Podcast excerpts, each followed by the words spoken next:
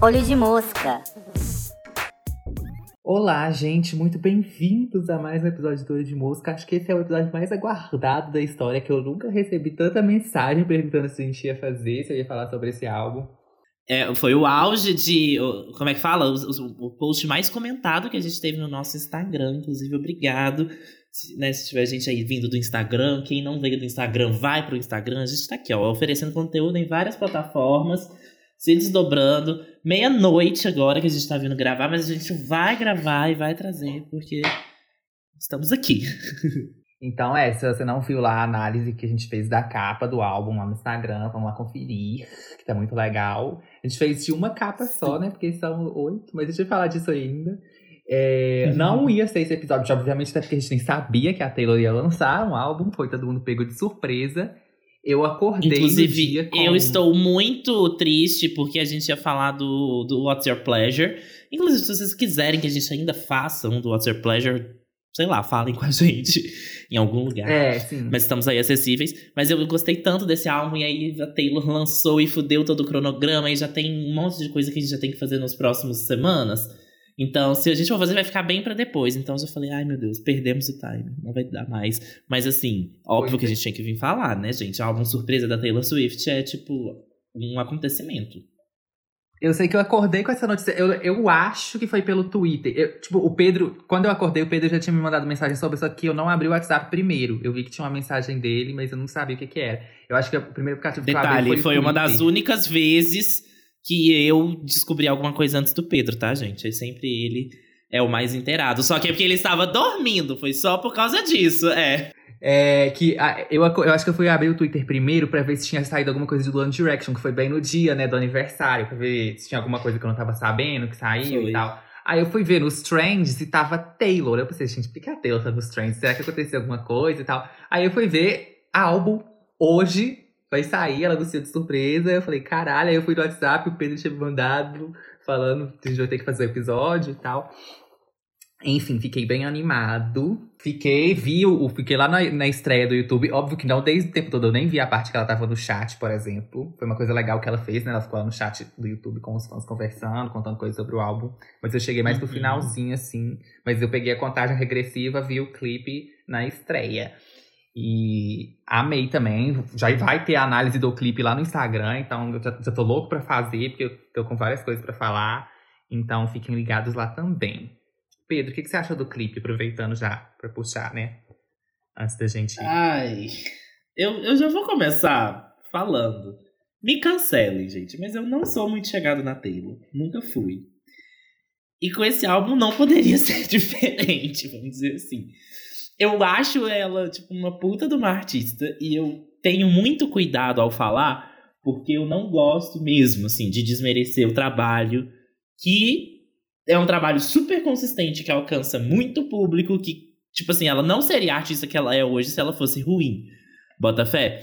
Mas eu não consigo criar conexão. Não tá muito, sei lá, por várias questões. E aí é muito problemático se eu for ficar entrando em muitas delas. Então eu prefiro falar que, assim, não é o tipo de música realmente que eu escuto, que eu gosto muito. E assim, as músicas que eu gosto da Taylor e a vibe que eu gosto dela é uma vibe que muda muito do, do que foi esse álbum. Então, também tem essa questão. E aí o clipe também vai muito para essa Taylor que eu também não gosto muito, que é essa Taylor mais é, menininha, mais fofa, mais romântica. Não é menininha fofa, romântica. Vamos colocar aí. É, o romântico aí, essa coisa do 15, do.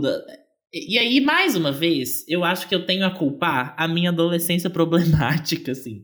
Porque Taylor Swift era a grande ídola das, das patricinhas chiques e ricas da minha sala, de, que eu, inclusive, já comentei sobre um pouco disso na semana passada, quando eu fui falar de One Direction. Mas a Taylor sempre foi muito o ícone fashion, o ícone de eu querer ser ela, de tocar 15 nas músicas de 15 anos, todas que eu fui. Então, toda, to, toda essa construção de mundo em torno do que era ser fã da Taylor Swift, que eu tive de referência, tá, gente? Não que significa que é isso, mas que né, lá na minha humilde é, opinião, assim, do meu humilde experiência de cidade pequena, era bem complicadinho, assim. Pe... Nossa, então, assim, eu, eu acabei relacionando, acho também ela, com coisas que eu. Porque o que que acontece? Essas meninas lá da sala eram, tipo, super más com a gente, que não era do grupo, vamos dizer assim. Eram super Regina George, porque elas eram ricas e tudo mais. E aí elas gostavam muito de Taylor Swift, sabe? Então eu acho que ficou muito ligado esse paralelo comigo de que é, de que essa era a Taylor, sabe? Ela também carrega um pouco essa imagem de ser uma, uma garota mimadinha. Não que ela seja, mas, tipo, sempre foi muito construído isso também em cima dela. A mídia construiu muito. E eu acho que eu acabei comprando muito num nível que hoje fica difícil separar um pouco o que, que foi essa construção minha e o que, que é a obra dela. E ela não faz música que eu gosto também, né? Eu não sou muito chegado em é, sentimentos escancarados, a não ser que seja tipo uma música de sofrer, uma música de chorar, uma música de cantar gritando. Eu acho que o tipo de música que me atrai é isso, música que você canta gritando.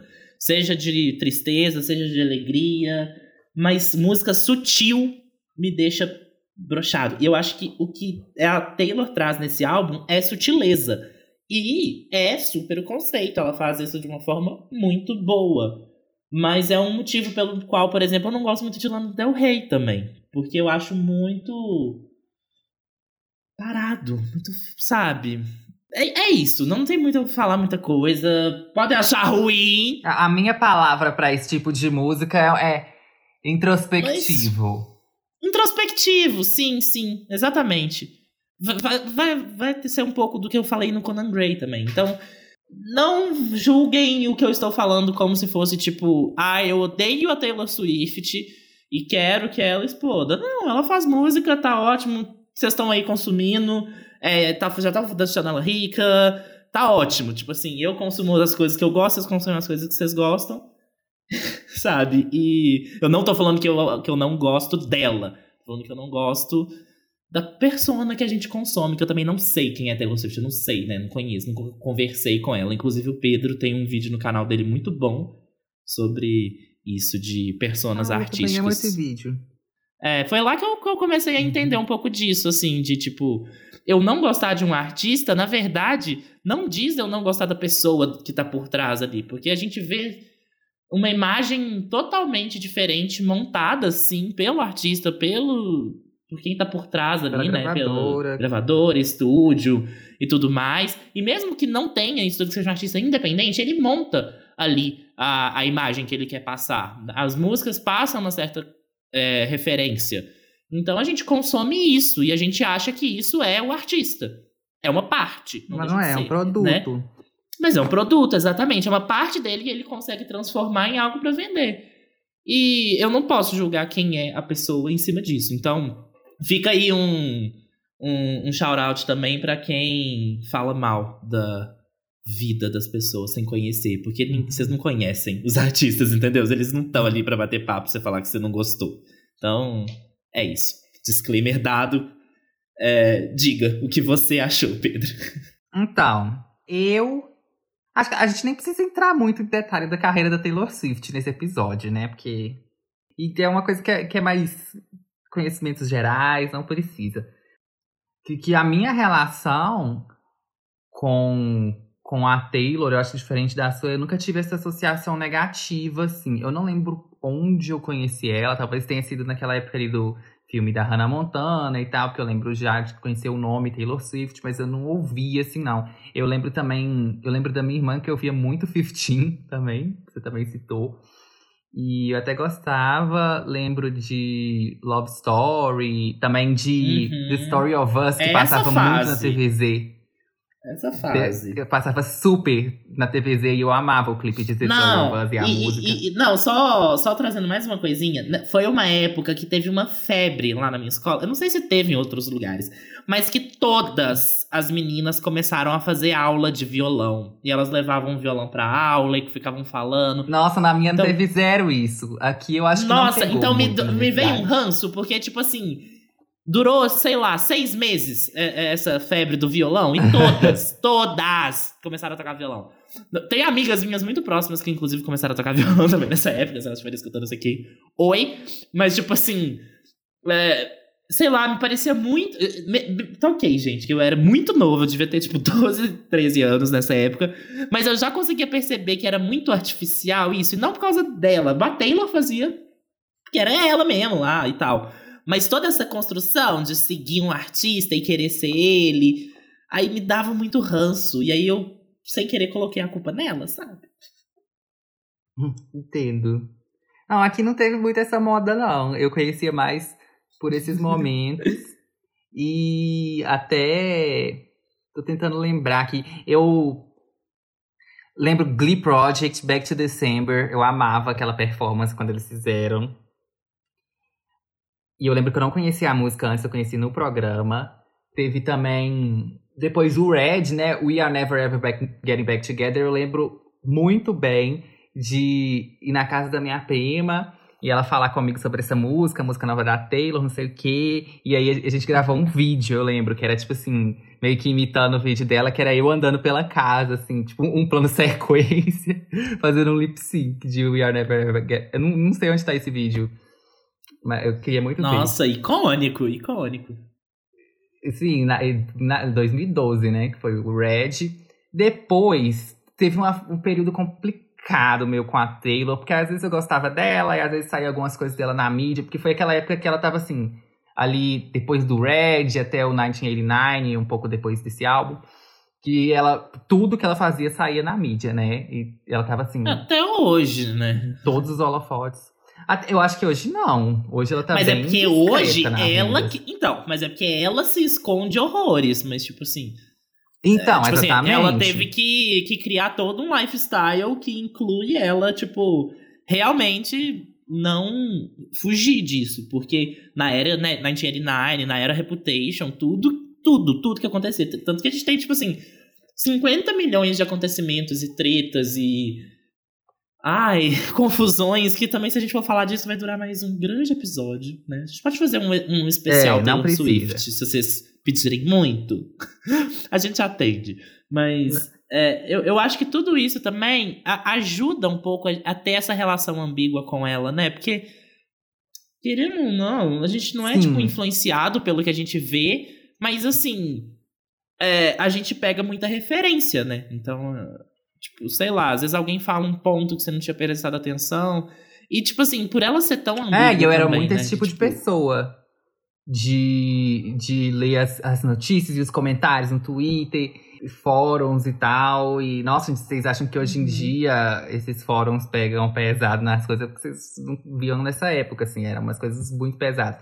Então eu acabava sendo influenciada um pouco também. Às vezes ela fazia umas coisas que eu não gostava e tal. Hoje em dia eu não sei qual seria a minha opinião sobre essas tretas. Uma que eu lembro bem foi aquela com a Nicki Minaj sobre o VMA eu não gostei muito da atitude da Taylor naquilo, mas eu lembro que até muitas fãs dela também foram contra, né? A, a Bel Rodrigues, que é uma youtuber maravilhosa, escritora, e que acho que todo mundo, todo Swift, assim, que tá ali no Twitter e tal, conhece ela, porque ela é muito, muito fã da Taylor desde sempre, ela sempre fala muito da Taylor. E eu lembro bem que nessa, nessa treta em específica, ela também falou que a Taylor tava errada e tal, se pronunciou sobre.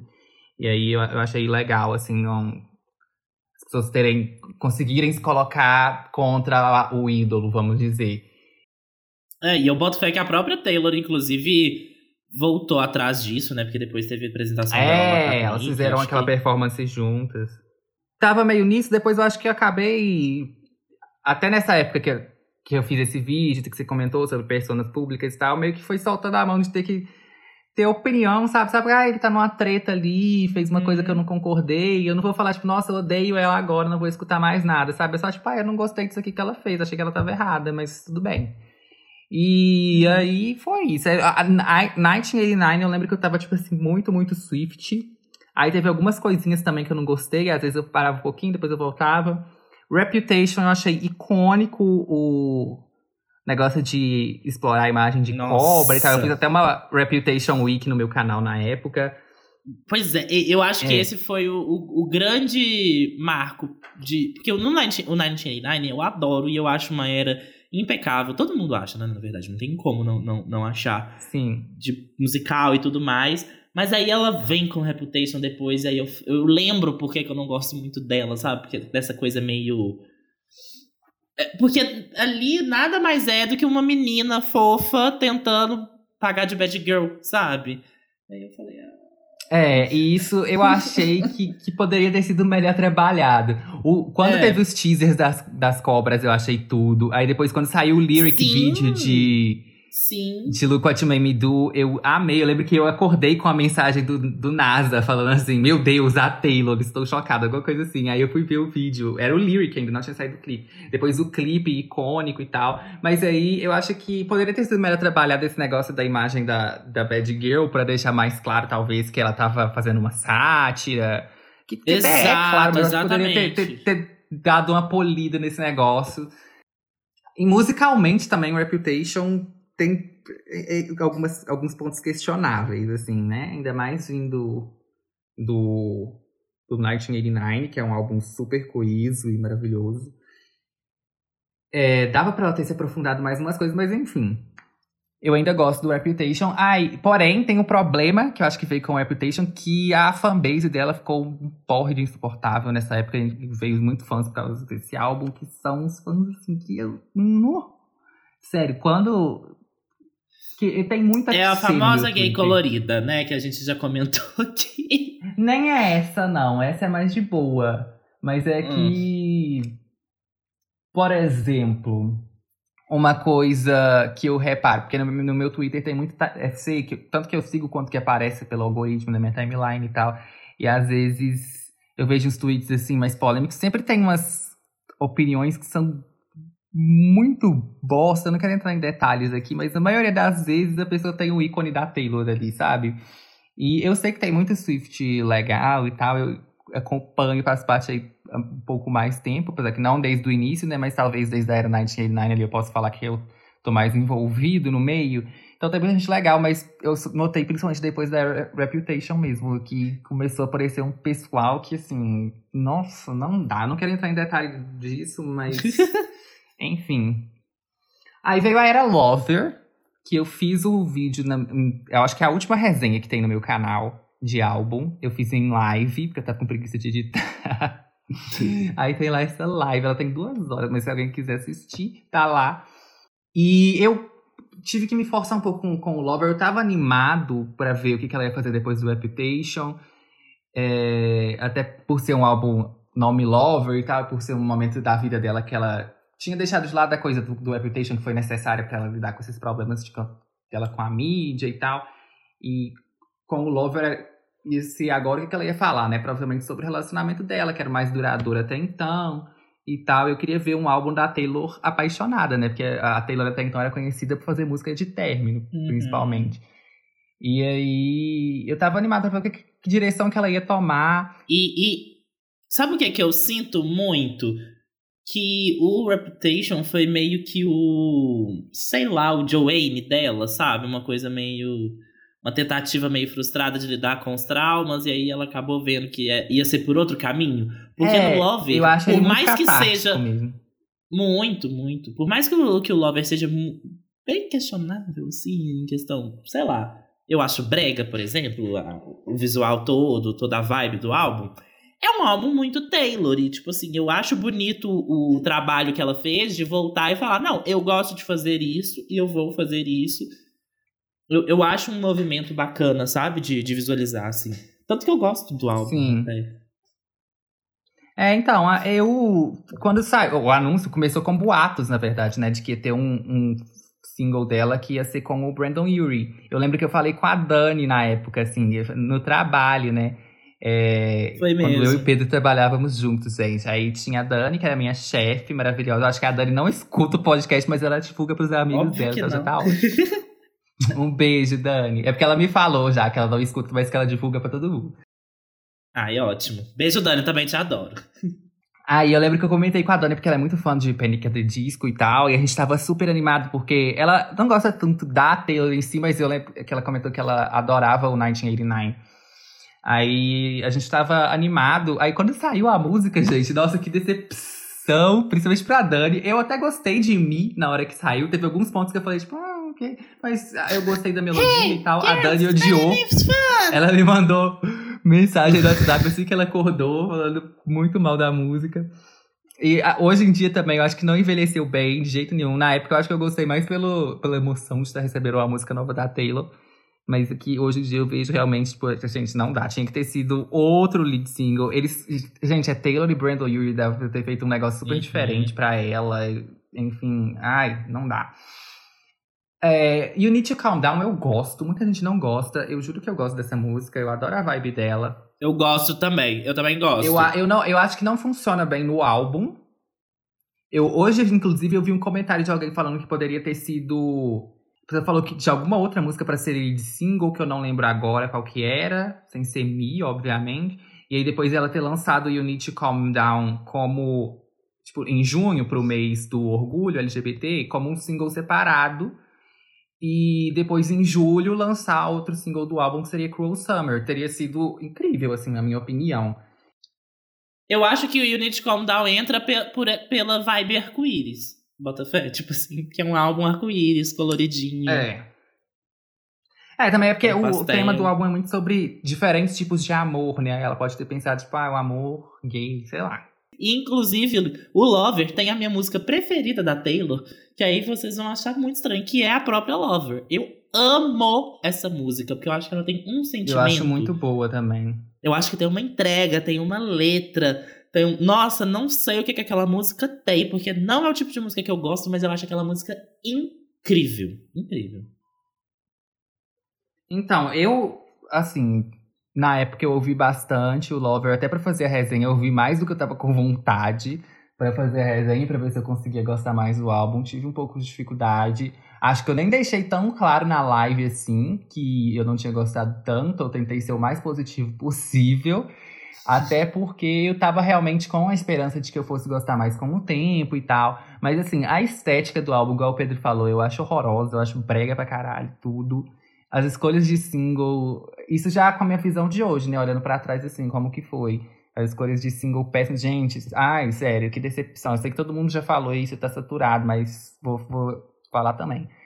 Cruel Summer não ter sido do single, gente, que absurdo. Qual que é uma que eu esqueci agora, mas é uma que tem um saxzinho, que é uma vibe super. Nossa, gostosinha. Ah, não vou lembrar também, não. Ai, eu não vou lembrar qual que é, mas eu adoro essa. Eu adoro. Eu acho o álbum também muito grande.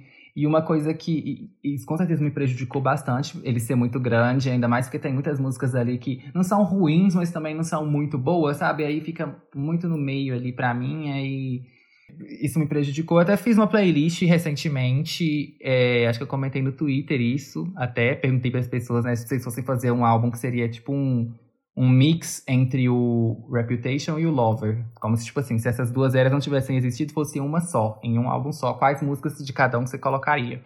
Aí o pessoal mandou, eu achei bem legal, eu fiz a minha versão também. Tem lá no Spotify, que chama Daylight, é uma playlist.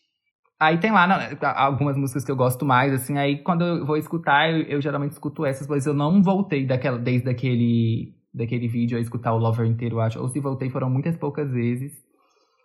Justamente por isso, assim, é muita música e tem muitas ali que não é que nem, nem que eu desgosto, mas eu também não gosto, então me dá um pouco de isso. Eu volto só nas que eu, que eu gosto mais. E uma coisa que eu lembro que eu critiquei no álbum foram a questão das letras, é que eu não achei que ela amadureceu. Em algumas músicas pontuais, sim, são letras assim, bem maduras e tal, mas na maioria eu achei que deixou muito a desejar, considerando que o forte da Taylor sempre foi composição, né, e letra e tal. Eu achei que não, não, não caminhou pra frente, sabe? Não senti uma evolução no trabalho dela nesse sentido, que era uma coisa que eu tava querendo muito ver ela fazendo, ainda mais agora que ela tá mais velha. Mas eu boto muita fé, sabe o quê? Que, ela, que no Lover ela meio que, tipo, largou mão. Ela não quis ser inventiva, sabe? Tipo assim. Ah, eu tô. Tipo assim, estou focando em outras coisas da minha vida neste momento. Eu posso me dar o luxo de, tipo. Sabe? Não ser revolucionária. Eu, eu, eu realmente acho que foi isso, assim. É, eu, eu lembro também que uma coisa que eu comentei e que até muita gente veio me falar sobre quando saiu o folclore, né? É que eu tinha falado que, ah, gente, como é que. Eu quero. que eu tava curioso, eu falei nessa live que eu tava curioso pra ver o que, que ela ia fazer depois do Lover.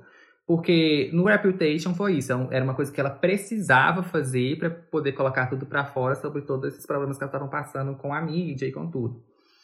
E depois no Lover, né, ela quis fazer o álbum sobre amor, já que ela sempre falava muito sobre término. Não tô falando aqui, tá, gente, pelo amor de Deus, que ai, a Taylor só escreve música sobre isso. Eu já até falei no YouTube sobre isso também, acho que quem tá ouvindo aqui já, já sabe a minha opinião sobre isso, é que eu um, não acho problema nenhum, demérito nenhum ela escrever música uhum. sobre eles, acho incrível, inclusive, tem mais que fazer isso mesmo, acho muito legal transformar dor em arte, enfim. E dois, todo mundo sabe, ainda mais vocês que estão ouvindo aqui, que provavelmente gostam da Taylor, né? Que ela não escreve só música sobre isso. Mas é inegável que as mais conhecidas, vamos dizer, que ela tem muito isso associado a ela, que ela é uma cantora que fala muito sobre término.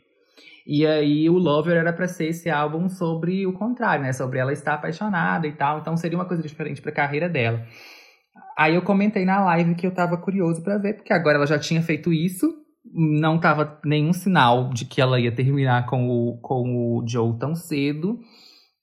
E aí, o que, que ela ia fazer pro próximo álbum, sabe? Porque ela tava vivendo uma vida mais low-key, assim, vamos dizer, né? Mais discreta e tal, sem muita coisa acontecendo, mais calma. Parou de dar as festas de 4 de julho, graças a Deus.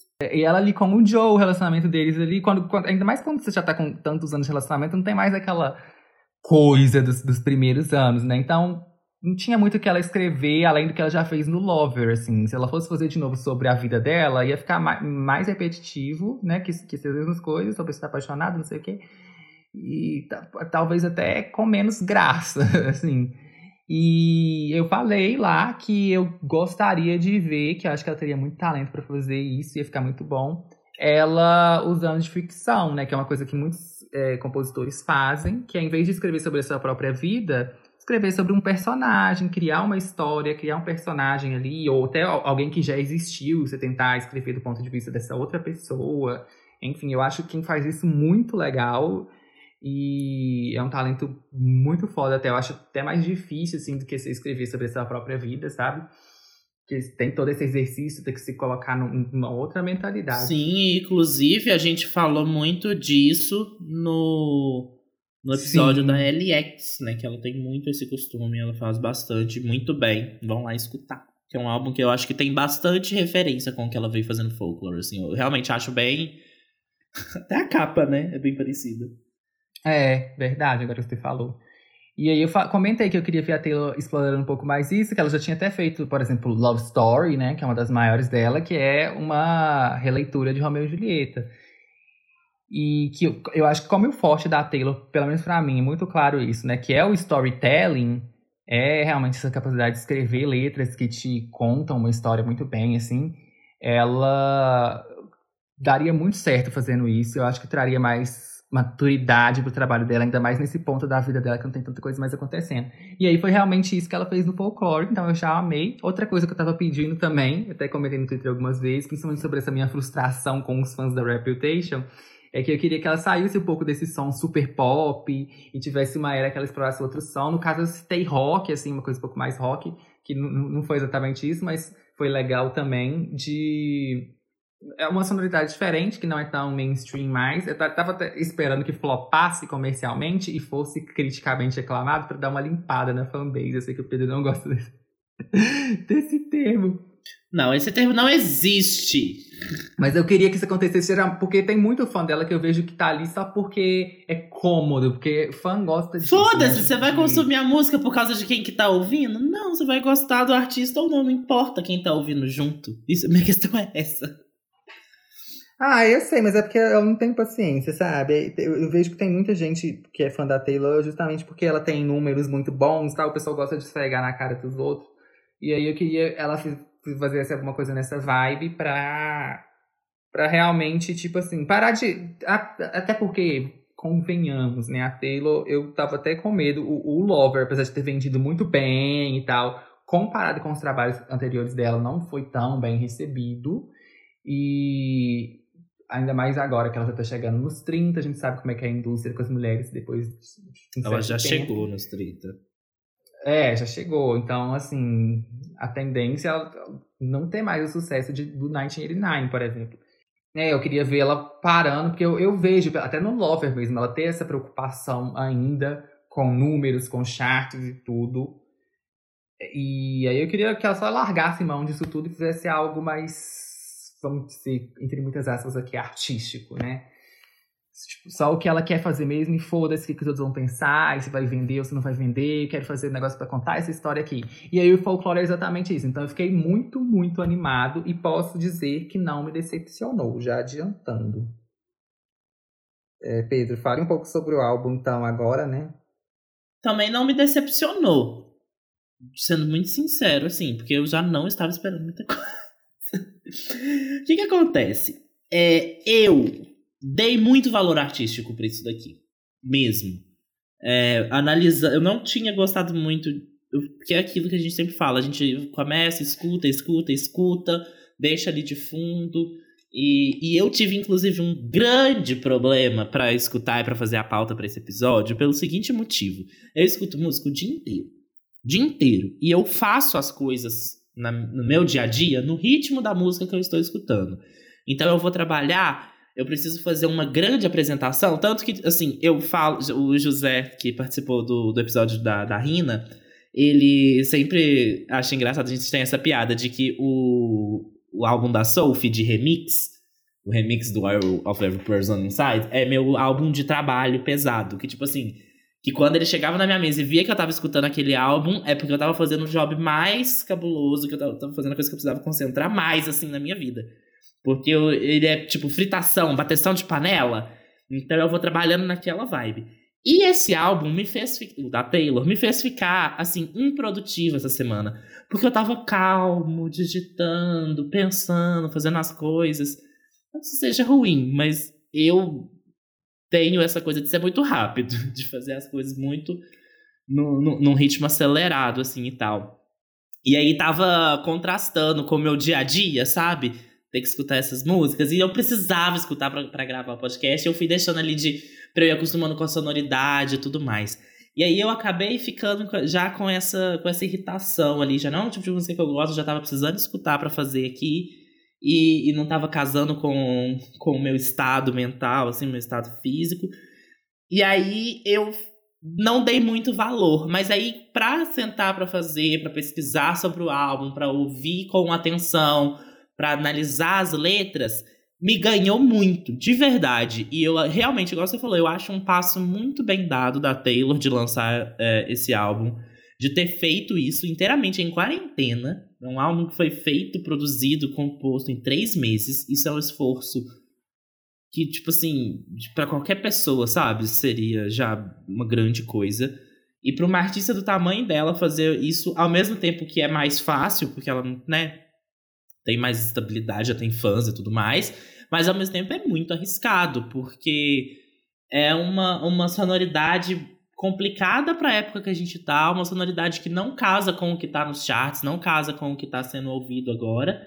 Mas ao mesmo tempo que isso é ruim, isso é bom também, né? Porque mostra ali um amadurecimento e mostra ela fazendo algo mais do feeling dela, né? Que eu acho que quando a gente fala de mais artístico, a gente tá falando de algo mais autoral, de algo mais assim, é, instintivo de, ah, eu quis fazer isso porque é o que eu tô ouvindo agora, é o que eu gosto, é o que faz sentido para mim nesse momento. E eu vejo folklore nessa posição e vendo ali as letras, a qualidade tá realmente muito alta. Não, não podemos negar isso. Mas, é, é, sei lá também, não, não teve nada nele que me chamou muito a atenção. Tipo assim, nenhuma música que se destacou muito, nenhuma sonoridade que eu achei muito diferente. Porque por mais que ele seja bem feito, eu achei ele safe num sentido. Pra Taylor eu acho ousado, percebe? Mas com o que eu escuto e, sabe, com que eu conheço assim no geral, eu achei safe. Eu não achei um álbum que experimenta muito, que sai muito da zona de, do comum, assim, sabe? Mas total por uma percepção minha, pelo Sim. que eu curto, assim e tal. Então, mas pra Taylor eu acho ousado e eu acho isso legal. Então eu acho um gesto bonito dela, eu vejo muito valor. Mas também de letras eu também acho ok. Tem algumas que eu acho que se destacam, tem é, de temática, assim. Eu acho muito legal isso que ela trouxe dessa ambientação, que é uma ambientação muito bem criada. Mas ao mesmo tempo eu também acho uma ambientação que foi feita milhões de vezes então, assim, eu achei um álbum muito bem feito, muito bom, um álbum muito revolucionário para ela, mas para mim ele, ele tá só no espaço de álbum bom. percebe? Com essa separação de tipo, consigo ver o valor, consigo achar legal, boto fé, arrasou, não vou escutar de novo, sabe? Não, eu, não, eu realmente, eu parei para pensar e eu não me vi escutando esse álbum, tendo vontade de escutar esse álbum. Pode ser que isso aconteça ainda, tá, gente? A gente muda e horrores e tal. Mas assim, não tem um espaço no meu dia, não tem um momento, não tem um, um sentimento, alguma coisa que acontece comigo que vai me dar vontade de escutar esse álbum. Sendo muito sincero. Acaba que os meus tops ou flops, eles vão variar muito por causa disso. Tem algumas músicas que eu até inclusive fiz uma playlistzinha do que seria ali o, o, o folclore que eu achei que deu certo. Mas mesmo esse álbum, eu escutei ele, essa playlist, né? Mesmo assim, eu também não, não, não fui muito com a cara. É, é, as melhores. Tentei arrancar ali o melhor, mas mesmo assim. Uma outra música achei que destaca mais e tal. Mas não para chegar num nível de Mine, de Min, de. Sei lá. Até de Red, de, de Never Ever Getting Back Together. Sabe, dessas, dessas, dessas impecáveis da Taylor para mim é, eu acho que nada chegou nesse, nesse local. Mas é, eu acho muito legal, e aí já puxando né, mais pro Almas e tal, isso que ela trouxe do nome, assim, da, da ambientação, dessa coisa mais floresta, campestre, sou uma camponesa e tal. Mas que eu, eu vejo o visual disso, mas que ouvindo não peguei muito e lendo as letras menos ainda eu acho que é um álbum ainda bem de temáticas Taylor Swift, sabe? Eu acho que tá, tá nesse local ali. É, talvez dava para ter explorado um pouco mais, sabe? Eu acho essa coisa da. Não sei, da do folclore mesmo. Porque o que, que é folclore? É, é tipo o conhecimento tradicional, né? O, o conjunto de saberes, que é o lore de um povo, de uma nação, de uma raça, né, que é o folk ali. Então, você junta isso que dá essa essa, essa tanto de coisas, essas histórias, esses mitos, essas fábulas que são passadas oralmente de um pro outro. Eu acho esse um conceito tão foda que dava para explorar de uma maneira tão sabe? Mas ao mesmo tempo também eu tô falando disso de um álbum que foi feito em três meses, né, gente? Você não explora algo profundamente em três meses. Eu só não sei se essa seria a escolha perfeita de, de título, porque eu também não achei um álbum folk, porque folklore lembra muita gente de folk, né? Dessa sonoridade um pouco mais, vamos dizer, né, folclórica mesmo, é, nos Estados Unidos, essa coisa mais que tem um pé no country, né? Meio que um country triste, assim, dá pra colocar uma coisa assim, introspectiva também, mas que eu acho muito bonito e tudo mais, um Johnny Cash, mas que eu não consegui sentir nesse álbum de verdade. Então eu acho que passa. Quando você vê folklore, vê aquela capa, passa uma imagem que eu acho que o álbum não entrega, sabe? Então, acho que eu, eu daria outro nome. Não sei qual. Tá. Vamos lá. Primeiro, sobre o álbum. Discord, vai lá. é, quando eu vi todo o anúncio que ela fez e tal, a estética, eu já imaginei, né, um álbum super introspectivo, cheio de histórias e tal, ainda mais depois que saiu os negócios que ia ser uma coisa mais fictícia, e que aí o pessoal até começou a me marcar. Inclusive, muito obrigado, gente, por me lembrarem de mim e me marcar nas coisas eu amo. Não precisem ter medo, assim, tal. Podem me marcar em tudo, me mandar e tal. Eu adoro. Mais que você fala, tipo, ah, lembrei de quando você falou isso no vídeo. Gente, eu fico muito feliz, sério, quando vocês fazem isso. Então, eu tava esperando algo assim, bem diferentão pro que a Taylor faz. É, eu acompanho muito umas discussões, assim, que eu gosto de ver, tipo, ah, o que, que, que vocês esperam sobre, é, sei lá, os próximos passos da carreira da Taylor Swift, sabe? Aí uma coisa que eu sempre vejo o povo falar é esse retorno pro country, eu acho que tava, é muito aguardado, assim, até. E que eu concordo, não necessariamente pro country, mas para um estilo mais igual que ela trouxe aqui, sabe? De, de ter uma produção um pouco mais simples, com mais instrumentos acústicos, que é uma coisa que eu venho falando há anos já, que o, próximo trend aí da música que mainstream tá vai ser. É, que já tá acontecendo, eu fico muito feliz de ter previsto aqueles, né? É uma previsão óbvia para quem entende de como funciona Sim, a questão das tendências. Mas que, que tá acontecendo realmente, eu falei isso há alguns anos. Eu acho que foi num vídeo de perguntas e respostas, assim, que me perguntaram o que eu esperava para os próximos anos. Eu falei isso, que era tipo instrumentos como instrumentos reais, entre aspas, né? Não quero menosprezar sintetizadores, essas coisas. Mas no violão, umas coisas assim. Guitarras e tal. E realmente estamos vendo aqui, né? Igual é, Sawayama, agora folclore e tal. É, o da House aí também, Manic, né?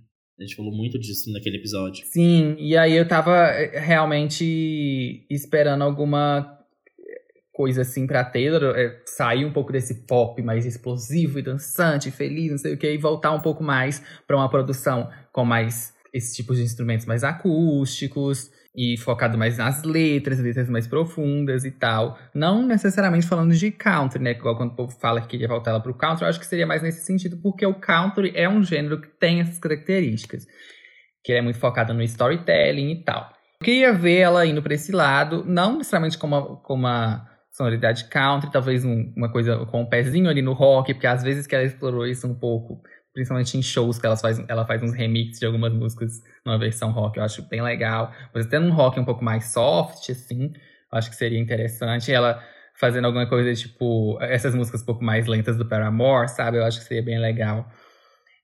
E uma coisa que falam muito também é da Taylor meio que largar a carreira de cantora um pouco e focar mais na, em ser empresária, da própria gravadora, alguma coisa assim, que eu não sei se eu vejo muito ela fazendo, não. Eu acho que ela vai continuar cada vez mais nessa vibe um pouco mais entre muitas aspas, me desculpe, mais indie, assim, sabe? Fazendo o que ela quer fazer, contando as historinhas dela, soltando ali, sem se preocupar muito com o sucesso comercial, fazendo tudo do jeito dela. Porque uma coisa que eu achei bem interessante sobre esse álbum foi quando, acho que foi o Aaron que comentou, numa entrevista pra Pitchfork, inclusive leiam a entrevista. Eu sei que todo mundo conhece a Pitchfork, mas pelas notas, principalmente para ficar puto com as notas que eles dão, igual o do, do folklore mesmo, que foi um 8, eu achei que ia ser mais.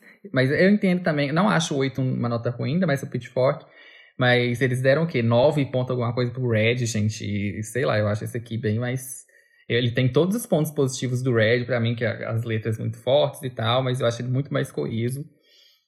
Enfim, eu esperava pelo menos um 8,5. Mas a Pitchfork, para além das notas, tem umas coisas muito legais. A equipe de lá realmente, assim, não é à toa que eles são dos mais prestigiados, eles têm seus defeitos. E as próprias análises, né? Tipo assim, é, que é... eles fazem, se você não for olhar, tipo, só pra nota, é uma análise super bacana de ler, você entende muito do trabalho.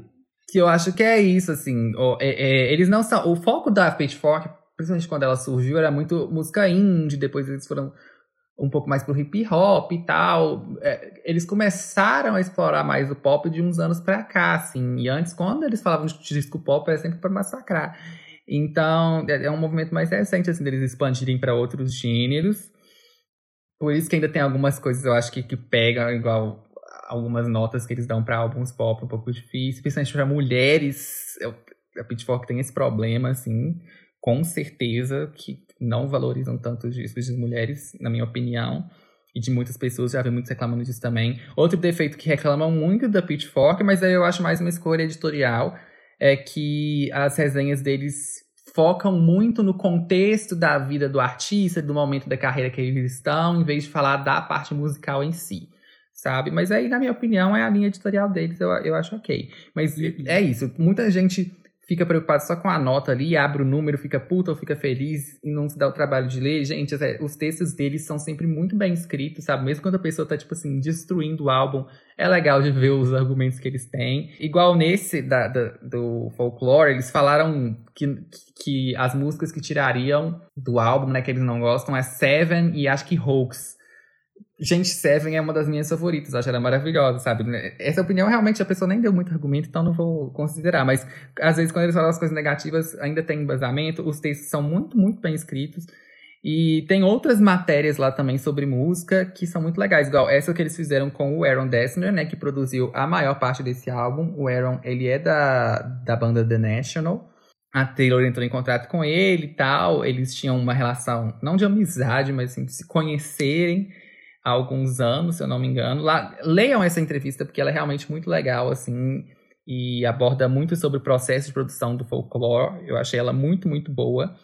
E ele, uma coisa que ele falou é que a Taylor não avisou para a gravadora do álbum, ela avisou no dia do lançamento. Eles ficaram sabendo junto com a gente, assim. Tipo, ela tava com o álbum pronto, falando, gente, eu vou lançar agora. Então, é isso, vocês se virem. É um desespero, né? Mas eu acho legal. Eu acho que essa estratégia dela, igual no Lover, ela tentou muito repetir aquela estratégia de lançamento, sei lá, do 1989, por exemplo, desses álbuns mais antigos, que hoje em dia na era do streaming não funcionam tão bem. Né? O tempo entre Me e o álbum ser lançado, por exemplo, foi muito longo. Então, eu acho que essa, esse lançamento surpresa, assim, não necessariamente esse surpresa de falar no mesmo dia, acho que aí também não, não, não precisa. Igual nesse funcionou muito bem, mas nos próximos acho que dá pra fazer um, uma antecipa antecipaçãozinha, mas de um jeito diferente. Vamos ver aí, né, como é que. Acho que ninguém ainda entendeu exatamente o melhor jeito, mas a gente vai chegando lá. É, mas eu acho também que, tipo assim, foi, foi um movimento legal, né? Uma coisa meio Beyoncé, assim, de tipo. Sim, pra ela eu achei muito legal. para esse álbum específico eu achei muito legal. Tá aí, toma, pá. Ela pode fazer isso, vai vender, né? Tipo, não tem. Ela chegou no nível de artista que não tem problema. Ela tem a própria gravadora, tem própria equipe de, de management, né? De gerenciar uhum. a carreira e tal. A, eu acho que ela tá na Republican, né? Pelo que eu entendi, a, a Republican é só, tipo assim, distribui a música dela. E ajuda com streaming e tal, de colocar nas plataformas, essas coisas, mas pouco com divulgação, mas assim, eles não se envolvem muito na produção do álbum, essas coisas, é tudo isso, é tudo ela. Isso eu acho bem legal. Porém, como você falou, não achei necessariamente o álbum super folk, tem elementos ali e tal, mas ainda acho um pop com um, um pop uhum. mais introspectivo, vamos colocar assim, e que aí tem uns pezinhos ali no né? country, né? no folk, é, óbvio, tem, tem influências e tal. Eu, eu acho ele mais indie, é assim, folk, folk. do que... Exato, do que qualquer outra coisa, assim, se for pra sair do pop. Mas, uma coisa que eu vi, é, eu não lembro aonde, mas... Ah, eu vi bastante coisa, mas eu vi alguém falando que era um álbum de faixa 5. Porque ela sempre faz as faixas 5, mais balada, né? Mais introspectiva e tal. Na verdade, é um álbum que ela fez todo seguindo essa linha. Então, tipo. É, eu, eu senti bem isso, assim, que todas são, Real, são possíveis, faixa 5 dela. Não que necessariamente ela mudou de direcionamento completamente, sabe? É, é isso que eu ia falar. Eu esperava uma coisa, óbvio, não 180 graus diferente, sabe? Mas um pouquinho ali fora da curva, porque a Taylor costumava fazer. Também Não achei, senti é. no álbum. É, eu achei que era bem coisas assim. Óbvio que os outros álbuns, não. O álbum inteiro não era assim. Mas cada álbum anterior dela tinha uma música ou outra que era bem nessa pegada desse folclore, sabe? Ela só colocou isso, só que dessa vez no álbum todo. Então, nisso eu acabei, não vou dizer me decepcionando, mas foi um, um choquezinho ali diferente das minhas expectativas. Porém, depois de quebrar um pouco isso, eu amei o álbum. Achei super calmo. A primeira vez que eu ouvi, eu ouvi de madrugada, assim, acho o melhor horário para ouvir esse álbum. Coloquei meus fones ali, ele é super calminho, relaxante. Fui acompanhando as letras que eu percebi que, assim, toda a música da Taylor, quase todas, na verdade, a letra é o mais importante, mas nesse eu senti que era, assim, essencial, então fui acompanhando. E aí tem toda a coisa também que a gente precisa chegar. Uhum da, da, tal da história, né? Da ficção. É. Na live que eu comentei, da estreia do Cardigan, a Taylor tava fazendo um chat ali com os fãs, explicando algumas coisas sobre o álbum. E aí ela comentou que tinha três músicas que estavam conectadas. É, aí tem as especulações sobre quais seriam essas três músicas.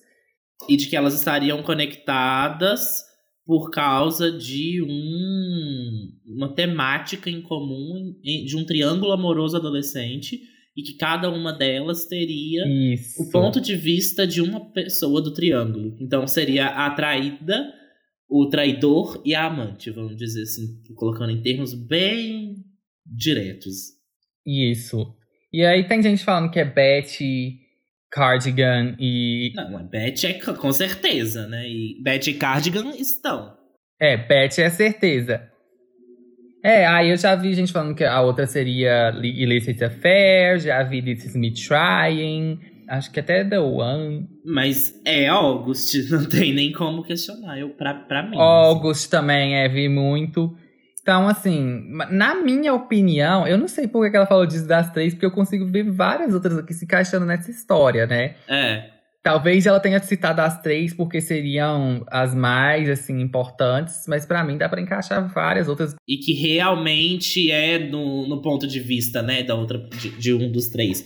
Mas tem algumas que eu Sim. acho que dá pra encaixar, tipo, Não, eu acho que não.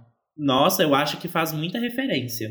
Vou, vou explicar por quê. Vamos pro track by track. Só uma coisa antes da gente entrar no track by track, né, que seria o próximo passo, é que eu acho muito legal quem faz isso, né, que, que é um, de fato um álbum conceitual, assim, porque eu vi, gente, tanta thread no Twitter tentando explicar e tanta teoria e tal, cria um engajamento, sabe? Dá uma É. outra camada pro álbum, além de você só estar ouvindo as músicas ali pra se divertir e tal. Porque as pessoas vão começar a analisar. Isso é uma coisa que todo mundo faz com todo o álbum da Taylor, né? Geralmente no início era mais pra, tipo assim, descobrir pra qual cara, qual ex-namorado que ela tava falando na música. Mas esse foi de um nível assim. Os Swifts já estão acostumados, né, a buscar easter egg nas coisas da Taylor, que ela coloca muito. E eu achei legal ela colocar isso dessa vez nas letras das músicas, assim, de uma forma que ela deixou bem claro. Gente, tem conexões aqui, encontrem. E aí, várias pessoas com várias teorias. Eu adoro isso, dá muito mais camada, muito mais profundidade, deixa muito mais legal de você consumir o produto, sabe? E eu acho a coisa mais legal é que provavelmente não tem um, um- Tem o que ela deve achar, o que ela pensou e tal. Mas, tipo, o que os fãs encontram, que às vezes ela não tinha pensado, não deixa de ser real, sabe? Não deixa de acontecer também. Então eu acho muito legal que vai da interpretação, sabe? Às vezes você vê uma coisa que nem a própria Taylor viu, mas tá lá. É, a famosa morte do autor, né? A partir do momento que ela escreveu e colocou É. pro mundo, não é dela mais. Cada um faz sua interpretação e ela não, não deixa de estar errada, só porque não é a interpretação da Taylor. Você tem a sua e tá tudo bem. Igual, O que existe é a obra, não a Taylor. O que você tá tendo contato é o álbum, não ela, né? Então. É, exatamente. A minha opinião aqui, gente, o meu headcanon, né, é que o James é uma Lá mulher, vem. mas isso vai chegar lá. Não acho, não acho. Eu vi você falando isso e eu já vim pronto pra, pra achar que não. Primeiro porque. Ah, vamos lá, vamos falar, vamos falar. É, vamos lá. Vamos começar então. The One. Esse álbum vocês vão ver que é muito assim, Aaron e Taylor. Tem alguns é, instrumentais, né? al- Alguns instrumentos, por exemplo, quando tem violão ou, ou piano, geralmente é o Aaron tocando. Mas tem outros instrumentos, por exemplo, em algumas músicas da percussão, é, violino, quando tem, são outras pessoas. Aí o Aaron até comentou nessa entrevista com a Pitchfork. Inclusive, gente, procurem, sério, procurem essa entrevista porque eu gostei muito dela. E eu acho que até algum portal da Taylor Swift, eu acho que eu vi que traduziu, assim, pra quem não, não fala inglês. Que ela é realmente muito legal. Eu adoro saber sobre esse processo criativo dos álbuns. E aí o Aaron comentou que eram amigos dele, né? Que ele queria que, que tocassem algum instrumento e tal, pra ele colocar na música. Só que como tava sendo um projeto secreto da Taylor, meio que só ele e a Taylor praticamente sabiam sobre, ele não podia falar pra pessoa. Então ele mandava uma mensagem tipo, ô, você consegue tocar pra mim? Aí no violino, por exemplo. É, uma, uma música assim, assim, assada e tal, pra eu usar de- no instrumental de uma música que eu tô fazendo. Aí a pessoa perguntava, mas ah, que música que é? E ele não podia falar. Gente, mas sabe? isso não é proibido? Porque, tipo, tecnicamente ele tá usando a criação de uma pessoa pra algo que ela não deu autorização de ser usado? Não, mas ela dá autorização, é. Eu, eu Nossa, mas acredito que ele tava mandando só né? um instrumental. Oi? Imagina que alguém que odeia a Taylor e ele nem sabe, e a pessoa tem uma briga pessoal com a Taylor, e aí depois ele vai ver, ah, eu não acredito. Ah, não, mas ele provavelmente fala com a Taylor antes. Vamos chegar lá, mas é, tem até uma pessoa aqui que foi meio curioso. Ele, eu não, não sei se ele chegou a mandar o instrumental que ele tinha, sem o vocal da Taylor, porque obviamente o vocal não poderia ir, pra pessoa não saber que era da Taylor Swift, né? Mas eu não sei se ele mandou o instrumental dele, ou se ele só falou pra pessoa pra tocar a música, a pessoa tocou sem saber nada. Mas enfim, eu achei bem legal isso, esse processo deve ter sido até bem complicado. E, e eu pensando, eu, se fosse o instrumentista, né, eu ia ficar, tipo, morrendo de curiosidade pra saber o que que era. Produtor, então, The One é o Aaron. Compositores, Aaron e Taylor. Eu acho ela uma das mais melódicas do álbum. Foi até uma surpresa, assim, porque foi, foi a segunda que eu ouvi, né? Porque eu ouvi Cardigan primeiro. E aí eu já fiquei um pouco assim com receio, porque eu gostei, mas não era exatamente o que eu tava esperando do álbum. Eu achei que ia ser uma coisa mais diferentona e tal. Eu achei ela bem melódicazinha, bem outras músicas tristes que a gente já conhecia da Taylor. Mas eu gostei ainda, então eu vou dar um top. Eu senti que, assim, que é o, o título eu acho super legal. Tem umas músicas aí que, é- que ela encaixou no, num lugar ótimo. Mas assim, eu acho que dá o tom, mas eu não acho que dá o tom porque essa música dá o tom, mas sim porque todas elas são muito parecidas musicalmente. Algumas algumas diferenças assim tal, mas é um álbum bem coeso. A famosa fábula, né, do aí se tivesse acontecido daquele jeito. E aí eu já encaixo, porque eu tentei encaixar quase todas as músicas, assim, pelo menos o máximo que deu, dentro do, do triângulo amoroso, né, adolescente. Eu, eu fui além das três que, que a Taylor falou que existem, né, que são três, eu tentei colocar quase todas e eu quase consegui mesmo. Essa daqui, ela seria meio que do do ponto de vista de quem foi a amante, sabe? Uma coisa meio tipo, ah, e se a gente tivesse dado certo? Mas foi bom enquanto durou, né? E eu acho linda a frase do The Greatest Films of All Time Were Never Made. Que eu acho. É, sei lá, essa coisa de tipo, os filmes também, às vezes eles só são bons porque eles realmente nunca aconteceram, sabe? E tipo, eu, eu, eu amei essa frase, ela também vai falar bastante de, de filme depois. Mas mesmo assim, eu não, também é igual você falou, não acho uma música muito ou não sei se ela é a melhor para começar, mas eu gosto. Mas eu acabei dando ok. Tá. Então vamos pro lead single. Que inclusive eu tô curioso pra saber se vão ter outros singles neste álbum. Espero que sim. Eu vi não sei, até que, porque... assim, sem nenhuma fonte confiável, que Exile deveria ser a próxima. Ah, mas com certeza, que eu acho que é que todo mundo tá comentando e ficou mais empolgado, é. assim. Mas eu tô curioso até pelo processo de gravação do clipe, né? Porque, inclusive, o clipe de Cardigan eu já fiquei, assim, chocado com a super produção na pandemia. Pelo jeito que foi, ela até colocou lá o disclaimer, que foi tudo gravado seguindo as recomendações sanitárias e tal. E pelo jeito que ficou, realmente deu para ver que, que apesar de, de, ser uma super produção, foi tudo mais é trabalho de edição, né? É, então, então realmente é uma coisa que é fazível na, na situação que a gente está, mas ainda assim é. Achei super trabalhoso, é diferente do que, que os outros estão fazendo. Porque dá, daria para ser um clipe num momento normal, sabe? Fora de pandemia. Porque os clipes que estão saindo atualmente, nesse momento, são bem, tipo assim, clipe que é porque tá na quarentena, sabe? São, vamos dizer, inferiores, em certo sentido. Esse eu não achei. Eu acho que não deve nada para nenhum outro clipe de. normal, vamos dizer. Mas fiquem atentos para a análise que vai chegar. Cardigan, produtor Aaron, compositores Aaron e Taylor. Eu acho, assim. No, no, no, início, quando eu tava vendo pelo clipe, eu falei, gente, será, mas será que essa é a escolha melhor pra lead single mesmo? Depois, quando eu terminei, e até ouvindo o resto do álbum, eu falei, sim, essa aqui eu acho bem a vibe. Já dá. O negócio do cardigan, ela tá sendo bem usada até na divulgação, né? Não sei se você viu que a Taylor mandou uns cardigans para várias, vários famosos, tá? Achei super legal.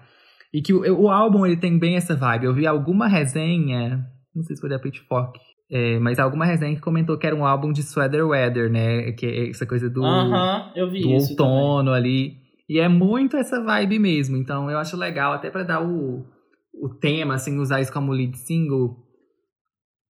Eu acho que ela fala muito da vibe do álbum. E é uma música que eu ouço e eu fico me imaginando rodopiando e dançando sozinho, assim, num chalé, sabe? Aquela casinha toda de madeira no meio da floresta e tal. E eu ali segurando o cardigan de, de um ex, que tem um cheiro ali, que você sente o cheiro da pessoa e fico ali cheirando aquele negócio. Cardigan é uma coisa muito Taylor Swift, né? O, o, o modelo, assim, sabe? A, a, a peça de roupa em si. Eu acho muito a cara dela. E eu dou um top pra Cardigan. Cardigan é a primeira que a gente vai ver o triângulo amoroso aí mais explicitamente, né?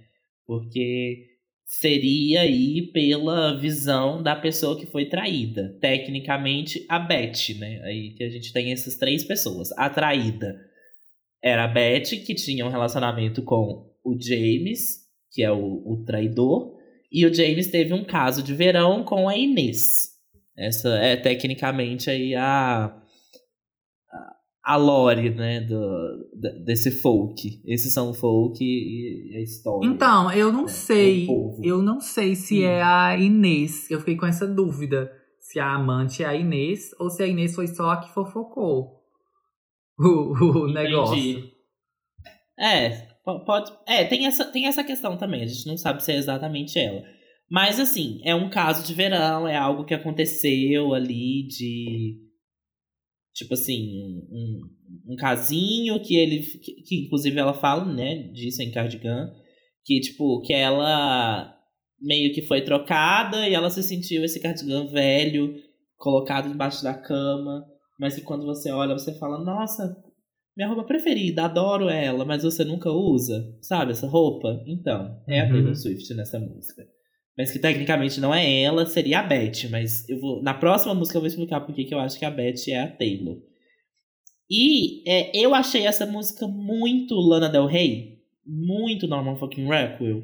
O, o instrumental. Nossa, me puxou assim demais, demais, demais, demais, demais, demais. É, When You Are Young, You- They Assume You Know Nothing. Eu achei, tipo, maravilhosa essa, essa frase. Fica muito na cabeça.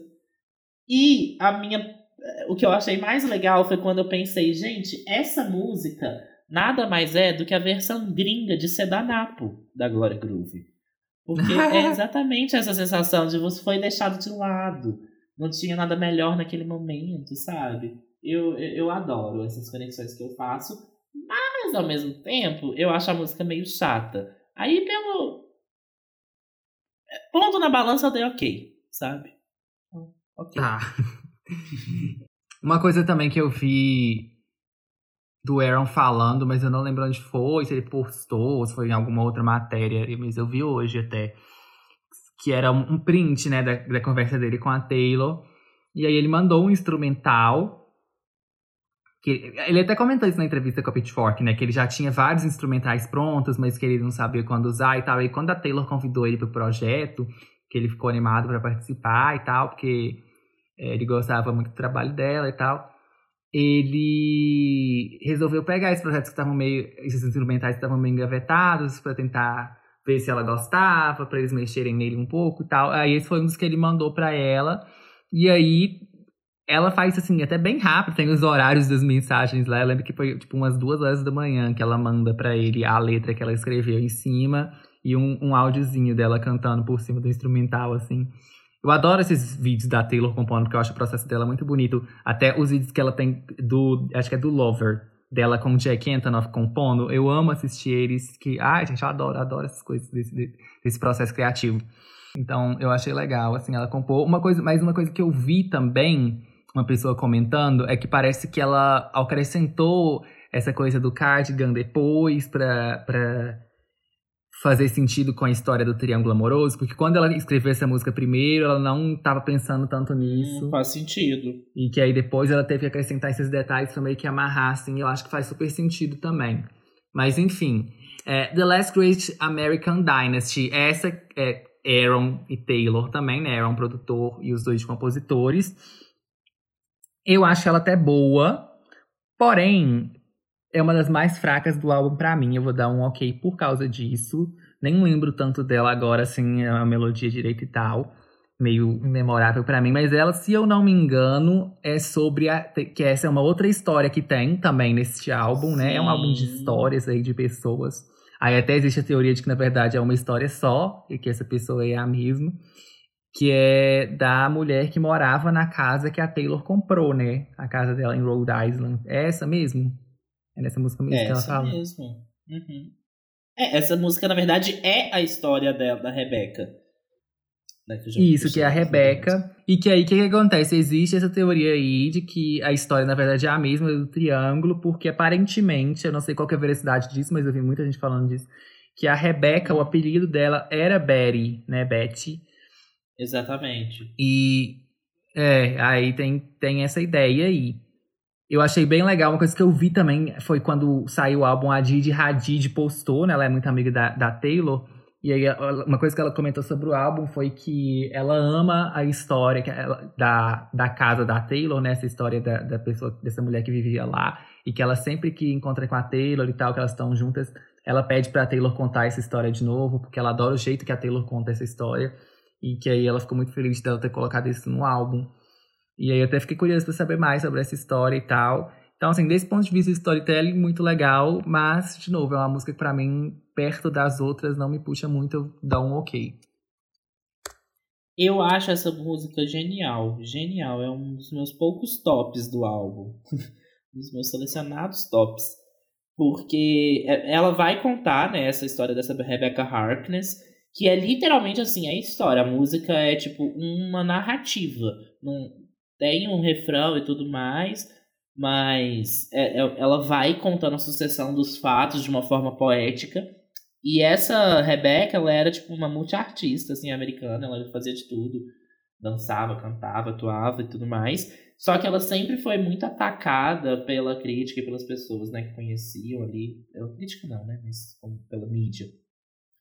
Porque ela casou com um cara muito rico que era o herdeiro de uma lá da dinastia de óleo do, dos Estados Unidos, um cara rico lá. Por isso que meio que falam The Last Great American Dynasty, que tipo que essa mulher acabou com essa dinastia porque eles se casaram e aí ele morreu de ataque do coração e aí ela ficou com todo o dinheiro. Então meio que tipo, como se ela tivesse acabado com ele, como se ela fosse o, o motivo dele ter morrido, sabe? E aí, por que que eu acho que a Taylor entra nesse quesito? Porque a Taylor sempre foi muito atacada pela crítica, sempre sendo colocada como a vilã das coisas, né? Inclusive, de Reputation. Então eu acho que ela se vê muito nessa Rebecca, inclusive porque ela comprou a casa. Eu, eu imagino muito a Taylor, tipo, numa. num final de semana em casa, se sentindo a própria Rebecca e agindo como se fosse ela enquanto tá na casa. eu vejo muito isso acontecendo. E, e quando eu vi o título dessa música na, na, na, na tracklist, né, na hora que ela soltou, eu falei, Taylor Swift. Cuidado com o que você vai falar de qual foi a última grande dinastia americana. Porque em momentos de Make America Great Again e com todas as polêmicas, a senhora toma cuidado, mas eh, foi bom. Ela não foi pro, pro que eu tava pensando que ela ia, não.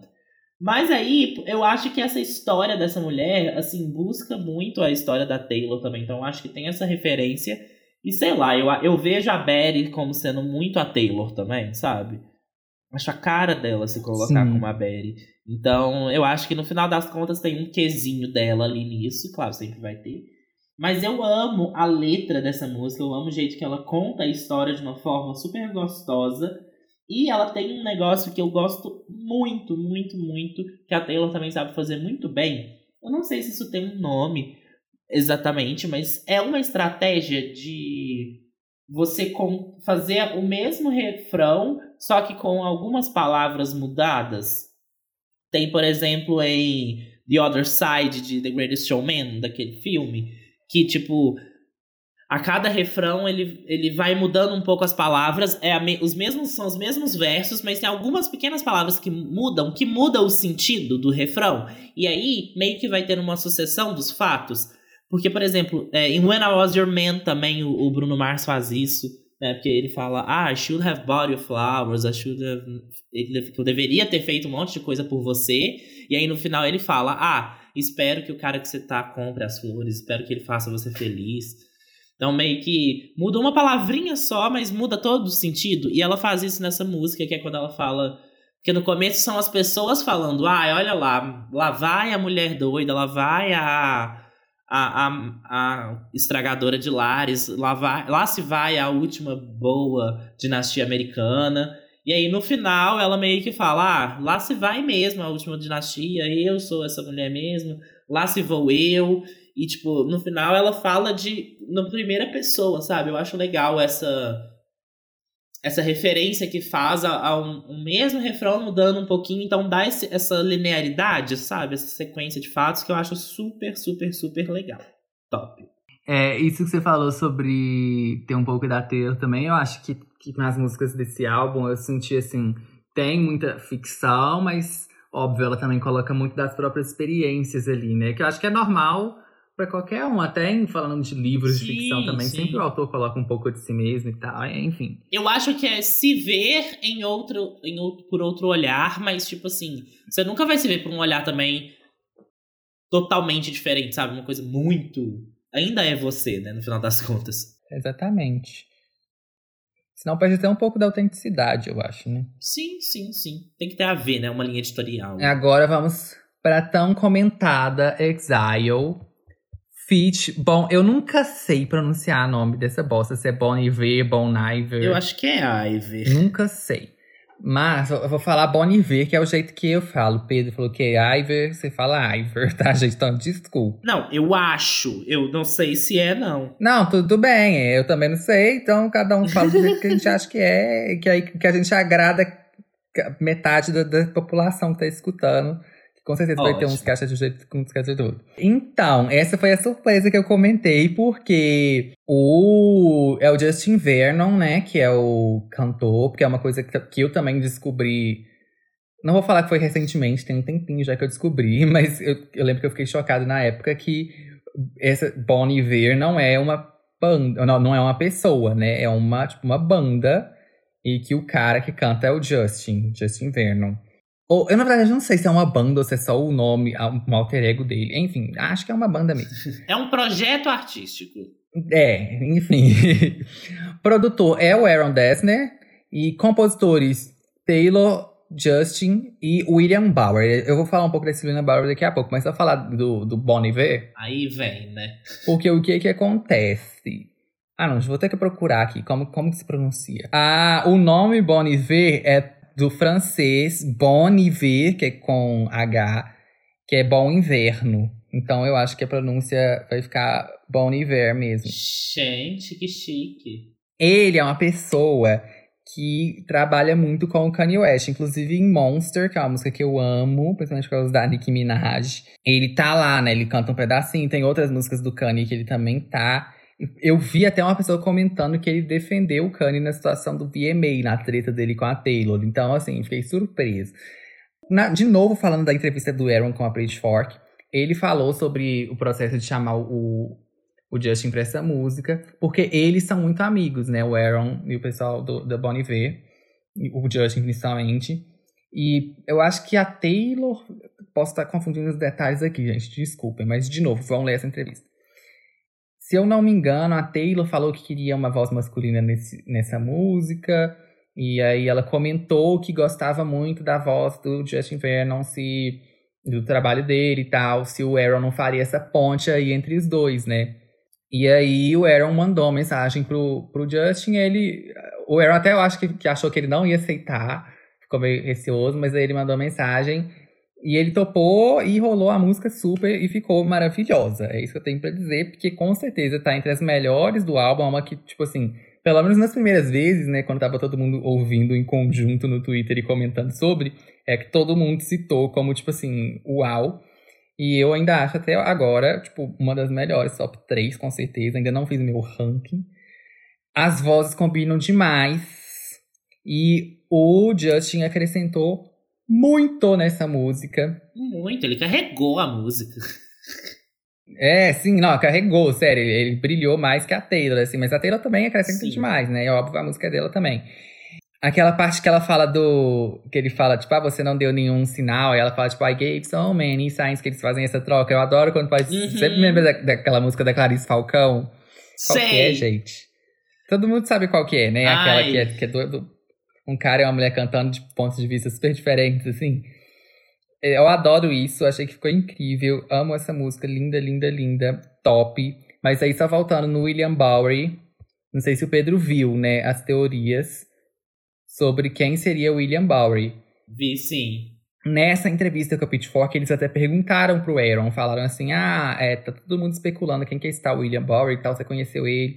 Aí o Aaron falou, tipo, olha, não conheci pessoalmente, eu sei que ele é uma pessoa que trabalhou com a Taylor na composição de algumas músicas. É, pelo que eu entendi, é- parece que é um amigo dela, ou amiga, né? Fala, Friend em inglês, não tem gênero, né?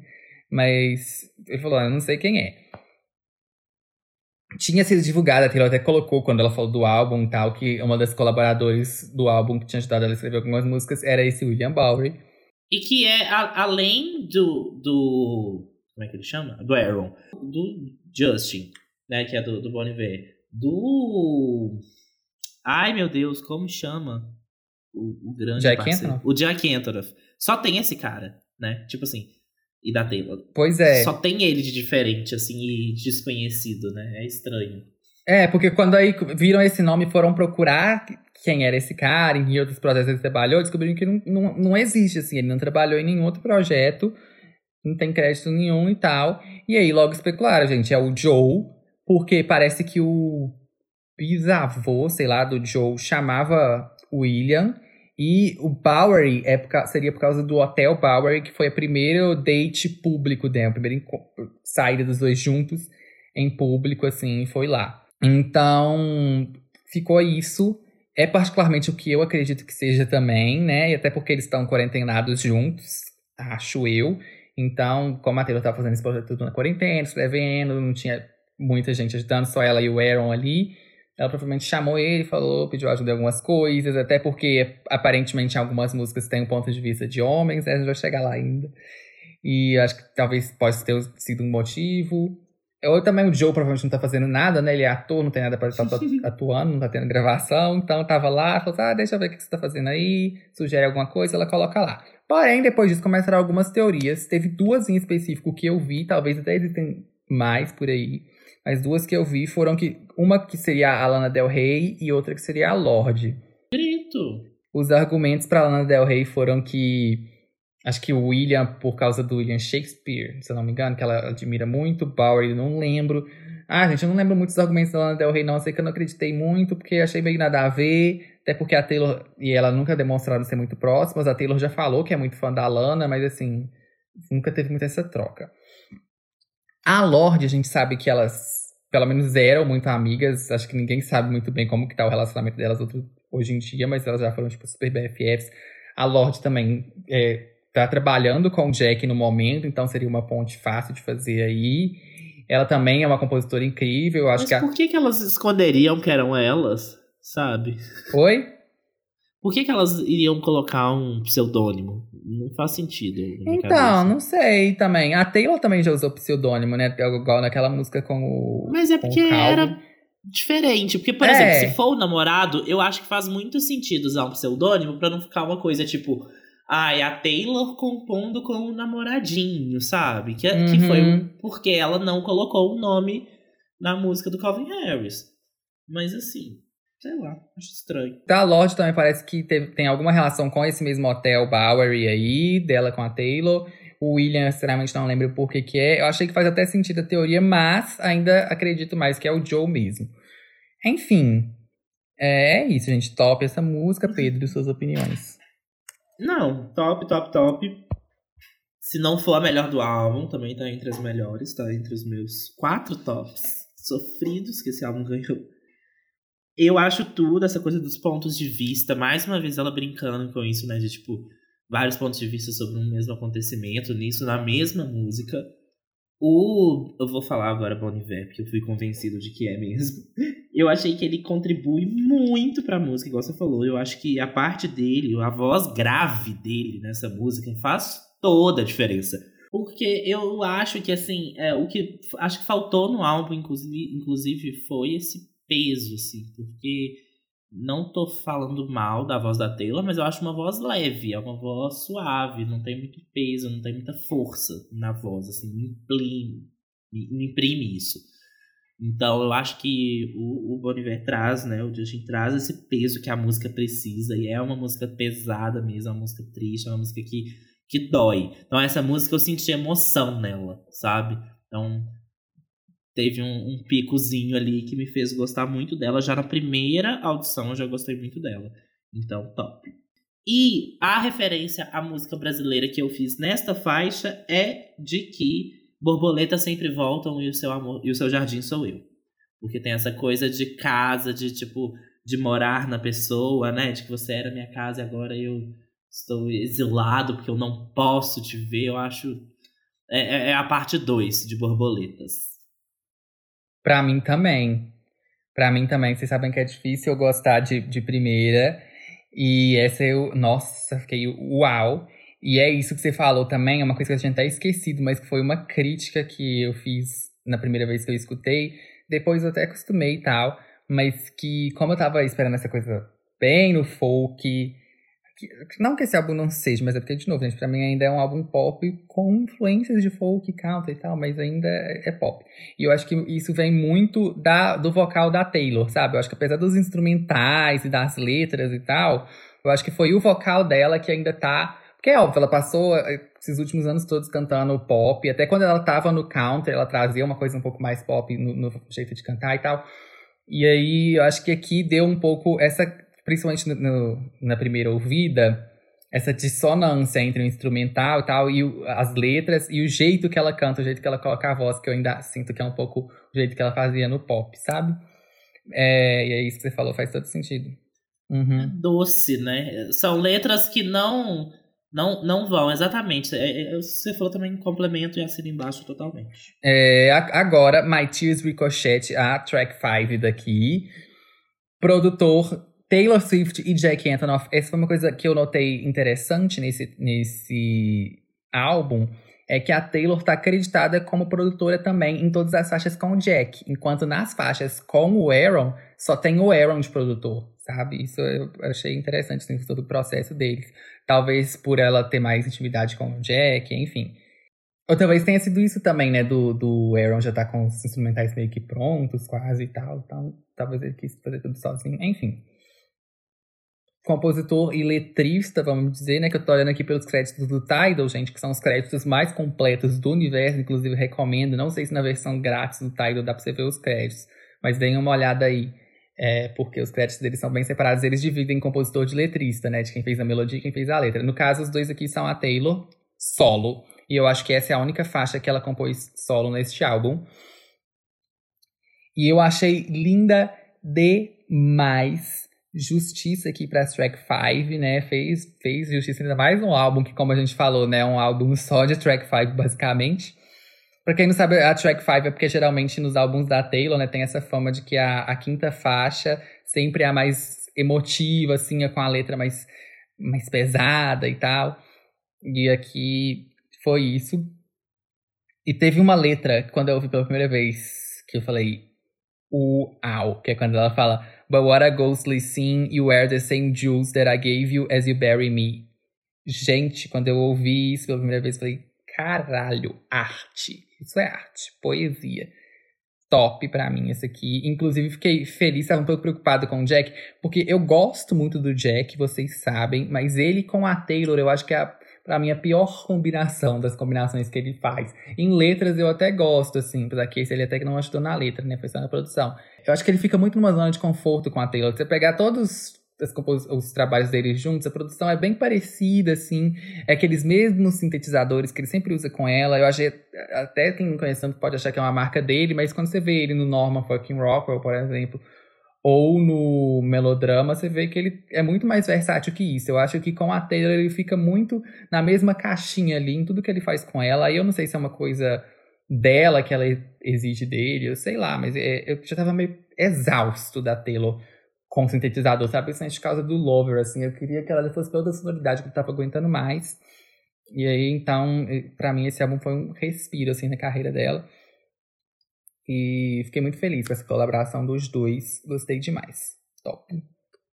Eu não tenho muito o que falar dessa música, porque eu achei ela chatucha, assim. Não sei. Flop. Tá, tudo bem. Tudo tem nem bem. falar, assim, sabe? Só não, não tenho nem pega, sabe? Só, é, é, sei lá. Mirror Ball, então. Produtores Taylor e Jack. Compositores Jack e Taylor. Pra mim, o mais forte dessa música é o instrumental. Gostei muito. Porém, eu não tenho muito o que falar sobre essa música também, não. Eu vou dar um top pra ela, principalmente por causa do instrumental.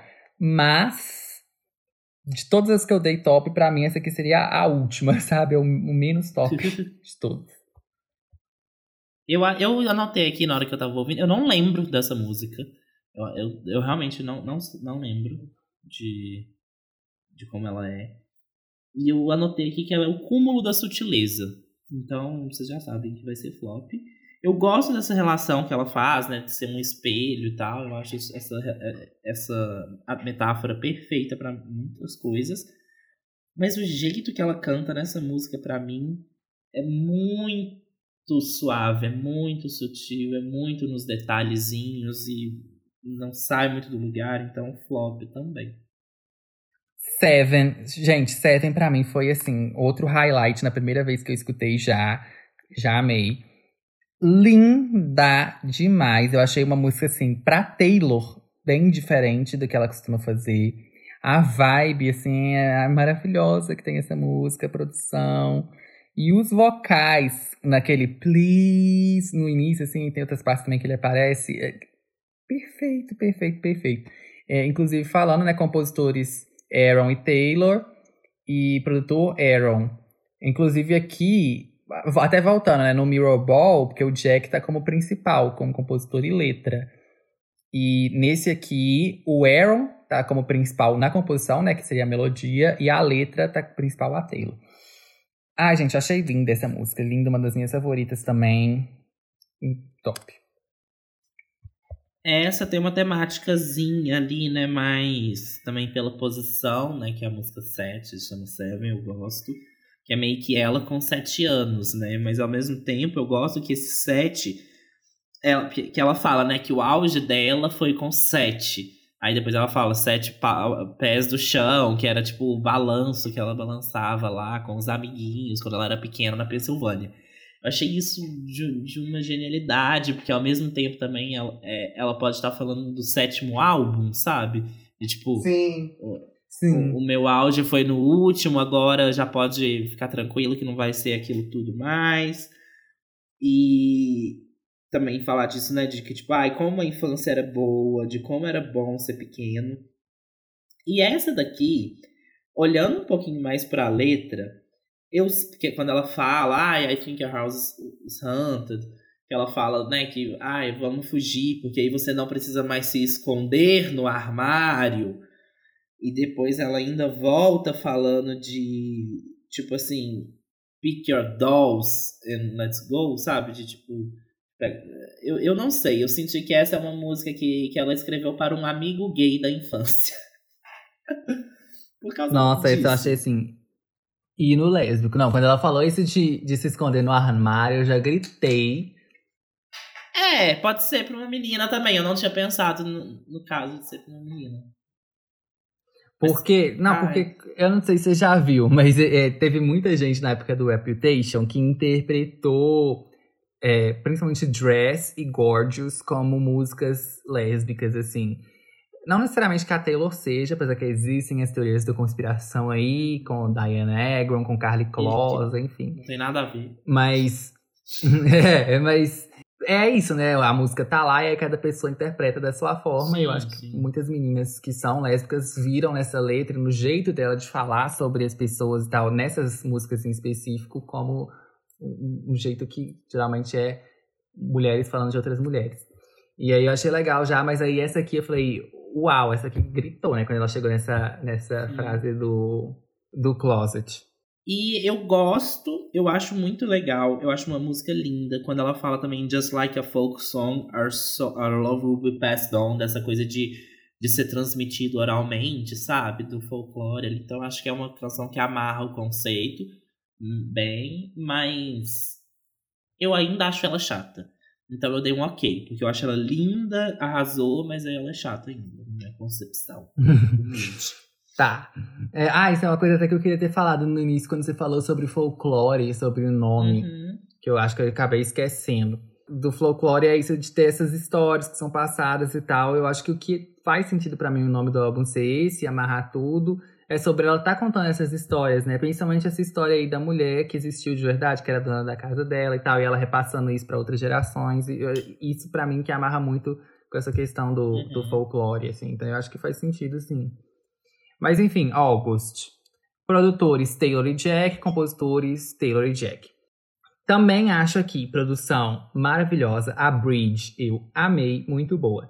Porém, o resto. Não, eu anotei exatamente da Bridge também, porque é tudo de tudo de tudo de bom. uhum, o resto eu achei um pouco repetitivo. Não gostei muito assim os versos e o refrão e tal. Então eu vou dar um ok também, só pra não ficar cheio de top a minha resenha. Não quero ser muito bonzinho hoje, não. Então vou dar um ok. Gente, August. tudo de bom. Eu acho que é uma das minhas preferidas também, porque também é. é se tá, talvez seja a minha preferida mesmo, assim. Porque desde o começo também ela já se destacou muito. Top pra mim, já digo. É aquele romance de verão. A letra é ótimo. Essa coisa de ser a, a faixa 8, né? E agosto ser o mês 8. Ser essa coisa fim do verão. É, e agora o que, que a gente vai fazer? E essa música é uma daquelas músicas, né, gente, em que entra a teoria ali do, do triângulo amoroso. Essa seria pela visão ali, né, da pessoa que foi a amante dela falando dessa coisa de I, é, I remember thinking I had you. De eu achei que a gente que eu te tinha, eu achei que a gente ia durar, achei que ia dar certo. Inclusive nesse momento aqui, é, eu penso que The One é uma música talvez posterior dessa mesma, desse mesmo ponto de vista, porque ela pensa, ai, foi tão bom, e se tivesse dado certo e tal, essa coisa do IC. E essa daqui é logo após que aconteceu, e ela viu que, na verdade, o cara tá voltando lá pra, pra outra, e amante não tem lar, né? Fazendo mais uma reflexão aí com músicas brasileiras. Vem de Bridge, a Bridge dessa música é tudo. Eu acho ela toda, assim, bem gostosa, vai evoluindo bem. Eu acho que ela tem mais alma, sabe? E ela me pega muito pela vocação de ser amante, né, gente? Pelo. É, do, pela experiência pessoal de se envolver em relacionamentos onde você não está no relacionamento. Triste, amiga. Triste. ah, mas é a vida. This is me trying produtor Jack Antonoff e Taylor Swift. Inclusive, curiosidade, né? Porque aqui ele tá como principal. Em August, a, a produtora principal é a Taylor. Aqui é o, o Jack. E compositores é, Taylor e Jack. Apesar que, como letrista, o Jack tá como principal. É, é, eu acho sempre legal reparar essas coisinhas. Essa aqui, gente, eu vou começar destacando uma frase. Que é They told me all my cages were mental, so I got wasted like all my potential. And my words shoot to kill when I'm mad. I have lots of regret about that. Uau! Quando eu ouvi isso, quando eu li isso, eu falei, não. A Taylor escreveu essa frase pra mim, que era exatamente como eu me sinto muitas vezes. Ai, sério, é, é uma frase que eu devia levar pra terapia. Leva! Mas eu tô com problemas mais urgentes no momento. tô com problemas mais urgentes no momento, mas no futuro. Uau, sério. E aí depois no final, porque a, a música toda falando, tipo, ah, this is me trying e tal. E aí quando ela fala no final, at least I'm trying, sabe? Tipo, porque tá todos aqueles problemas ali, você meio que nesse, nessa fossa de autodepreciação. Aí depois você fala, não, mas pelo menos eu tô tentando. E dá uma esperança, assim. É, ai, muito lindo, tudo de bom essa música, top. Então, Taylor, essa não é você tentando. Por... Na verdade, essa pode ser você tentando, porque não conseguiu. Mas você consegue, tá? Mas nessa daqui, não. Flop. Ai, gente, que horror. Amiga, eu não tenho nada para falar, eu não gostei. eu acho chata. O que, que eu posso fazer? Não tenho nada para falar. Não vou ficar aqui destilando ódio em cima da, da, do negócio. É. Não gostei. Tá. É eu, eu vi até algumas pessoas levantando a teoria de que essa seria mais uma do, do triângulo amoroso, né? Sob o ponto de vista da, do, de, de, de James. Pode ser também, pode ser. Eu acho que faz sentido. Illicit Affairs, produtores Taylor e Jack, compositor Jack Taylor, letrista Jack Taylor. Essa, quando muita gente viu o nome, eu inclusive, pensou que, ah, de novo vai, vai ser uma música sobre a treta dela com o Kanye ou alguma outra treta dela midiática, assim. Mas felizmente não foi, né? Já deixamos esse assunto aí morrer. Essa também, muita gente levanta a possibilidade de ser sobre triângulo amoroso, essa que seria do ponto de vista da amante e tal. O Pedro acha que é August. Eu, eu acho, na verdade, que é várias. Eu acho que é as duas também, é. É. Porém, de todas essas da história, eu acho essa a mais fraca. Por isso que eu vou dar um ok. Eu, eu dei um ok também, porque eu gosto muito da letra. Eu acho essa coisa bem fiel versus amante, sabe? puxa uma August mesmo. É, e também vem essa coisa de tipo, ai, é, não, não, não se deixa aí numa relação dessa, porque essa relação não vai ter. Tipo assim, uma, uma relação de illicit affair, sabe? Essa coisa de, de um, uma relação ilícita ali, uma coisa clandestina, vai dar nisso. Não, não vai sair disso porque ela é clandestina. Porque se fosse pra o cara, sabe, ter você como namorada, ele teria. Ele não teria outra namorada, sabe? Então, eu acho é, é, é essa. Tanto quanto que ela é cirúrgica nisso ao falar que, tipo. Ah, é, é, um, é óbvio que você tá se encontrando num carro, é óbvio que você tá indo, tipo. É, para uma, umas situações estranhas, porque é uma relação clandestina. E é essa é a essência de uma relação dessa. É isso que você vai encontrar, né? Tendo uma coisa assim. Então eu acho muito bem feito, mas ao mesmo tempo também não acho ela muito boa. Então, por mais que eu acho bonita e tal a letra, eu resolvi dar um ok para equilibrar uma coisa com a outra. Invisible String, produtor Aaron Dessner, compositor Aaron e Taylor, letrista Taylor e Aaron. Essa eu amo, amo, amo, amo o instrumental e os vocais, eu acho assim, lindíssimos. Eu acho é uma música muito bonitinha. Essa foi uma que claramente é sobre ela e o Joe, assim, a primeira vez que eu. Porque eu já sabia, né, que o álbum tinha essa pegada mais fictícia e tal. Só que essa, quando eu ouvi a primeira vez, eu falei, tipo, não, essa aqui não é, não é ficcional, ela é sobre ela e o Joe. Eu adoro a historinha que ela vai contando ali sobre como, né, mesmo antes deles estarem namorando, já tinha várias coisas ligando um ao outro. Aí tem até isso, eu acho que tem até alguma mitologia, ou alguma coisa assim sobre essa coisa da corda que liga uma pessoa na outra, né? As almas gêmeas. E tem uma referência a Bad Blood que eu achei bem legal também. Ficou bem legal. E eu vou dar um top. Eu achei. Hum, puxada. Flop. Tá bom. Mad Woman. Produtor Aaron Dessner, compositor Taylor Swift, Aaron Dessner, letrista Aaron e Taylor. Essa já saiu, uau, né? Taylor Swift falando palavrão. Uhum. Eu tô com o refrão dessa música na cabeça o dia inteiro.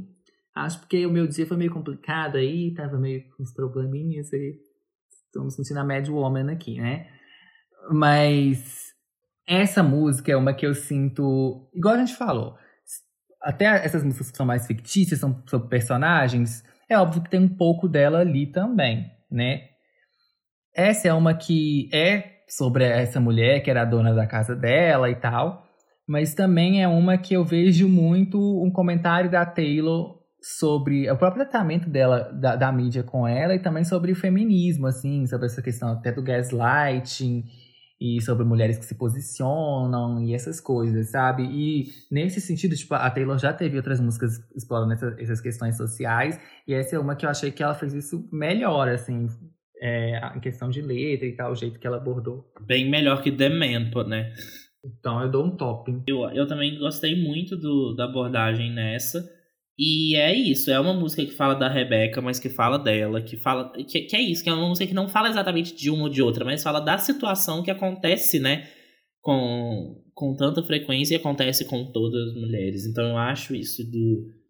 É óbvio que eu tô doida, né? Tipo, é óbvio que, você, que, eu, que eu vou agir dessa forma, porque você me faz agir dessa forma, né? De tipo. É, não culpabilizar a, a vítima, sabe? Tipo, da situação. Então eu acho isso, assim, muito, muito, muito, muito, muito foda. Mas ao mesmo tempo a música não me pega, flop. é... Vou dar ok nessa, tá? Pra não ficar tão, tão flop, flopado assim. Vou dar ok, tá, gente? Honorário. Tá bom. Epiphany. Produtores. Epiphany. Produtor Aaron Dessner. Compositor Aaron Dessner e Taylor Swift. Letrista Aaron Dessner e Taylor Swift. Essa é uma que eu, sinceramente, na minha. Eu ouvi esse álbum muitas vezes até, eu acho que mais que geralmente eu ouço antes de fazer o episódio, porque eu realmente gostei. Mas é uma que. Quando eu faço as minhas anotações, assim, sobre cada música na última vez que eu vou escutar, né? E aí, nessa última vez, eu olhei pro nome da música e eu não lembrava nada dela. Então, assim, né, já é um, não é um sinal tão bom. Porém, a produção dela, gente, linda. Eu acho que é uma das letras mais pesadas que tem aqui, com certeza. E ainda mais uma coisa que eu nem tinha parado pra pensar, eu acho que nos comentários do Genius, não sei. é, sobre como isso se relaciona com o momento atual, né? Até podemos dizer como tipo, seria do ponto de vista do médico, enfermeira, enfim, é, vendo os pacientes morrendo e tal, com, com a questão do Covid. E aí, nossa, achei super pesada a letra nesse sentido. Aí eu dei um top por causa dessa, dessa abordagem mais pesada da letra, que eu acho legal Taylor explorar esses temas um pouco mais densos, e pela produção que eu achei muito bonita. Porém, não é uma das minhas favoritas, não é uma, uma muito memorável para mim. Eu, foi um top mais objetivo, assim. Nossa, eu tenho uma preguiça do endeusamento de médicos. E é muito problemático eu estar falando isso no momento em que a gente passa por uma pandemia global. Sim, mas sabendo que a Taylor Swift gosta muito de Grey's Anatomy, esse ranço vem mais forte ainda. Porque Ai, essa coisa de, ai meu Deus, salvando vidas, sabe? Tipo, todo mundo meio que salva vidas no seu trabalho, só que de uma forma diferente. Então, calma aí. É, então, já é um motivo pra eu já não gostar muito da música. E segundo, esta é a, a música de dormir. Assim, é uma música. Eu não tô falando também pra depreciar o trabalho. Eu tô falando porque é uma música que ela canta como se fosse uma canção de Ninar ali, toda tranquila. E é o conceito, toda calma, pá, pá, pá, pá, pá. E nossa, é o tipo de música assim que não me desce, não me desce. Então tive que dar flop também. Perry. Produtores, essa é a primeira que tem os três, né? E se eu não me engano, a única, vou confirmar aqui. É, primeira e única que temos os três. Taylor, Jack e Aaron como produtores. E compositores, Taylor e William Bowery, letrista, William Bowery e Taylor. Né? Então, até tem que confirmar se esses créditos do Tidal realmente estão por ordem de quem contribuiu mais com as coisas. Mas vamos supor que sim, se for o caso, aqui o William escreveu mais da letra que a Taylor, então faz mais sentido ainda ser o, o Joe, até porque essa música teoricamente seria sobre o ponto de vista de um cara, né, que seria o James, falando pra, pra Betty. Só que, gente, que nem eu falei, Pra mim, James é uma mulher. Eu não vou aceitar outras interpretações. Porque desde que eu ouvi Seven, eu já tava vendo esse álbum com uma coisa mais queer, assim. Algo que, algo que eu quero entrar. Que até comentei com o Pedro sobre. Não sei se vocês conhecem uma estética. que Eu conheci pelo TikTok. Que igual tem. Tem e-girl, tem art hole, esses, esses estilos assim. Tem uma estética chamada cottage core que é muito popular, principalmente entre lésbicas, né? Lá fora, os gringos até consideram como um tipo. Eu sempre vejo uns TikToks assim, tipo, ah, tipos de lésbicas, sabe? Aí sempre colocam, tipo, as cottage core lesbians. Que cottage core é basicamente essa coisa de ir viver num, num cottage, né? Um chalé, viver uma vida mais simples no campo, bem arcadismo mesmo, sabe? Ter o seu, o seu quintalzinho ali, plantar suas comidinhas, nossa, eu ia falar que é bem. Bem uma coisa. Eu, eu não lembro a palavra, só que aí eu quase falei, é bem bulímico, né? Mas não é bulímico. Qual é a palavra? não, eu sei qual que é, Eu também não tô conseguindo lembrar o termo é certo, mas eu sei qual que você tá querendo falar. Bucólico. Bucólico. Bucólico, isso. É bem nessa vibe, assim, você mora no, no chalézinho ali, uma vida mais tranquilinha. E aparentemente tá bem popular esse estilo, essa estética com as lésbicas, que é uma estética mesmo, até no estilo de decoração e de roupas, que geralmente são os vestidos mais coloridos, umas coisas mais soltinhas e tal. E quando eu vi já esse álbum, eu associei, assim, com essa estética. E aí, vendo essas letras que tem essa pegada um pouco mais, mais queer, vamos dizer Aí, gente, quando veio esse trem do triângulo amoroso, principalmente com Betty, eu falei, não, isso é um triângulo com a mulher. Até há uma coisa interessante também, quando tinha saído só a tracklist, muitas pessoas acharam que a Betty poderia ser uma. que a Taylor tava grávida, né? Falando com a filha dela, acabou que não. Enfim. Ó, eu vi muita gente também com essa interpretação de que, que James seria uma mulher. Óbvio, é, talvez, se a gente fosse olhar, igual o Pedro acha que é um homem. Pode ser que tenha mais evidências, mas também não tem nada que comprove 100% que é um homem. A gente tem outras evidências para ser uma mulher também, então fica para interpretação de cada um. Eu fico com a minha, que é uma mulher. É, a parte, quando ela fala é, Lead me to the garden, in the garden would you trust me? Eu achei super lésbico isso, não sei porquê, mas achei muito lésbico. e o nome também, James, apesar de ser um nome mais comum entre homens, uma coisa que é talvez o principal argumento aí do pessoal que tá defendendo que é, que é uma mulher é que é o nome da filha da Blake Lively, né? Que é muito amiga da Taylor, BFF. Inclusive, a James é a bebê, se eu não me engano, que, que canta no iníciozinho de Gorgeous, lá do Reputation. E ela tem duas filhas, a James e a Inês. E a Taylor também cita a Inês nessa história. Inclusive, achei bem estranho ela citar, usar o nome Inês, porque é um nome meio incomum, assim. Então, depois que eu vi isso, pra mim fez todo sentido que essa James também seria uma, vamos dizer, uma forma de homenagem. Não, é. Ela usar James e Inês é claro que uma homenagem, tipo assim. Não tem nem como não É, ser. então. Né? Tipo, E aí a Inês foi uma homenagem, provavelmente a James também é. E aí uma outra teoria que eu vi até é que a James seria a própria Taylor, né? Por causa que ah, parece que o nome da Taylor é por causa do James Taylor, que é um, um cantor famoso aí. Enfim, aí eu não sei. Também tem uma outra parte que ela fala de, de ver a, a Betty com outro cara, e aí eu falei, nossa, é super, né? Um negócio que você, você, tá, você tá apaixonado pela sua amiga, e você vê ela com um cara, enfim. E, gente, tem uma, a gaita no instrumental. ai. Que coisa mais tudo, linda. Isso. Tudo. Isso pra mim eu achei tudo. Quando começou essa música e veio ali a gaita, né? É uma harmônica, mas acho que, é o nome em inglês. Mas eu acho que é uma harmônica é a mesma coisa que uma gaita, né, em português. Não tenho Ai, certeza. Não sei. Se é, mas uma- aquilo é uma gaita, não se é só um nem- instrumento parecido ou, ou se é a mesma coisa, é o mesmo nome. Não sei. Mas, enfim, top. Pra mim, nossa, uma das melhores de- dessa história que ela tá contando aqui. E é uma coisa que eu quero elogiar também, que é uma crítica que eu até comentei que eu fiz na época do Lover, foi sobre é, eu não ter sentido amadurecimento nas letras. E neste álbum eu senti muito esse amadurecimento, sabe? Eu acho que foi uma coisa até que ela mesmo quis provar pros críticos e até pro público, né? Que criticaram ela muito, principalmente com Me.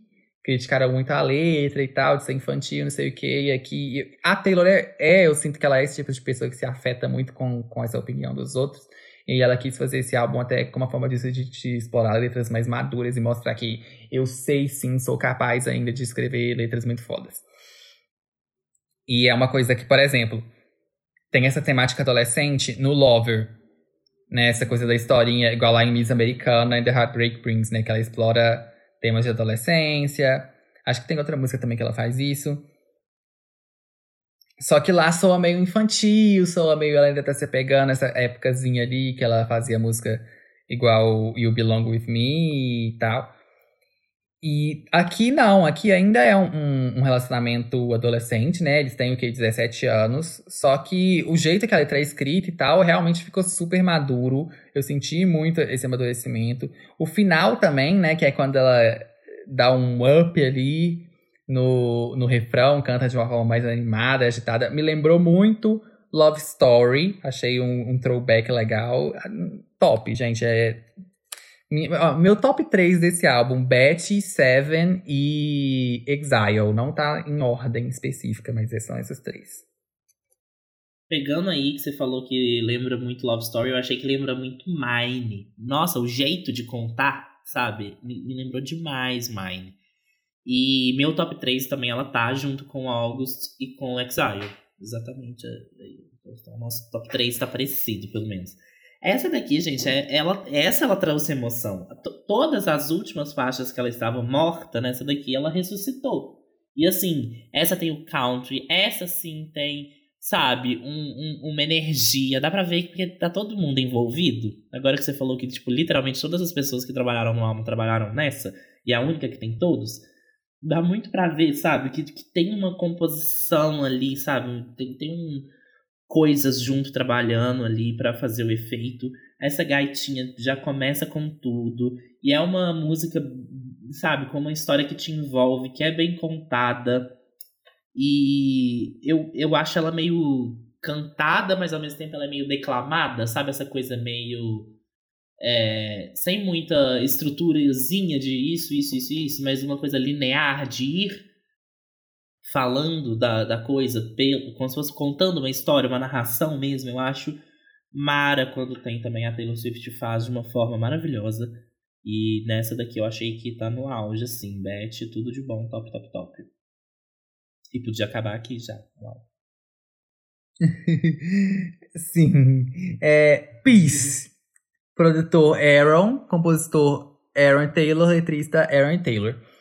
Essa é uma que eu também não lembrava, só vendo o nome. Eu poderia elogiar a produção dela, porque eu acho realmente muito bem feita e tal. A produção do Aaron nesse álbum tá impecável. Só que é isso. Exatamente isso que eu acabei de falar. A produção desse, do Aaron nesse álbum está impecável. Eu elogiei já em várias músicas. Então aqui a gente tá na música 15. Vocês já sabem que eu não gosto muito de álbum. Tipo assim, pra mim 13 músicas é o máximo. Passou disso já, já cansa um pouco. Então, já teve tantas outras pra elogiar a produção, que aí chegar mais uma que a produção é muito boa, tá, mas todas do álbum são, então já não vira mais um, um, plus, sabe? E eu não acho que ela seja ruim, mas eu acho que é, é importante quando a gente tá fazendo isso que a gente faz aqui no podcast, né, de tentar avaliar cada música e dar nosso top ou flop, lembrando sempre que essas são as nossas opiniões pessoais sobre cada uma, tá? A gente não tá falando que a música é ruim ou boa, é só que a gente gostou ou não gostou. E aí eu tento é, fazer isso comparando as músicas entre si, tipo, dentro do próprio álbum, né? Se fosse em outro álbum, por exemplo, em outro contexto, talvez eu daria um ok ou até um top para essa música. Mas dentro desse álbum, comparando com as outras, eu acho ela a mais fraca do álbum, por isso eu vou dar um flop também, até porque eu dei vários tops, dei alguns oks, falei, não tem que dar algum flop também. Aí eu vou eu deixei para essa porque eu acho a mais fraquinha. Não tenho o que falar. Flop. Brincadeira, não. É, é, não, é porque assim. É, ai, chegou num momento que é, que é isso. Eu já fui cansando. Já não tava. Na... Peace e Hoax. Tipo assim, eu não sei o que falar, porque eu não consegui prestar atenção em nenhuma das audições que eu fiz, porque já tava, tipo, bem do saturado. E, e eu acho que é isso também. Tem, tem isso da, né, da experiência de escutar o álbum também. Ainda mais vindo depois de Beth, que para mim já. No finalzinho, que aí tem aquela coisa dela meio que tirando a, a, a fita. Pra mim ali era, ó, oh, a deixa pra acabou. Tirei a fita e é isso. Essa, esse foi o folclore. Nossa, então assim.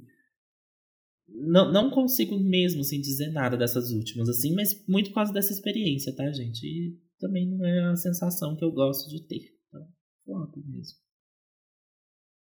Falei triste. Né? Por fim, então, Hoax, produtor Aaron Dessner, compositores letristas Aaron Dessner e Taylor Swift.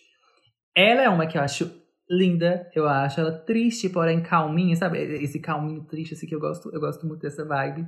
Também não é uma das minhas músicas favoritas. Talvez se ela tivesse em outra posição, eu daria um ok. Mas como ela é a última do álbum, eu achei que ela fechou bem ali. É, ela conclui nessa vibe gostosa, mas ainda introspectiva e meio triste e tal. Eu, eu acho uma boa conclusão para este álbum. Então, por isso que eu vou dar um top para ela.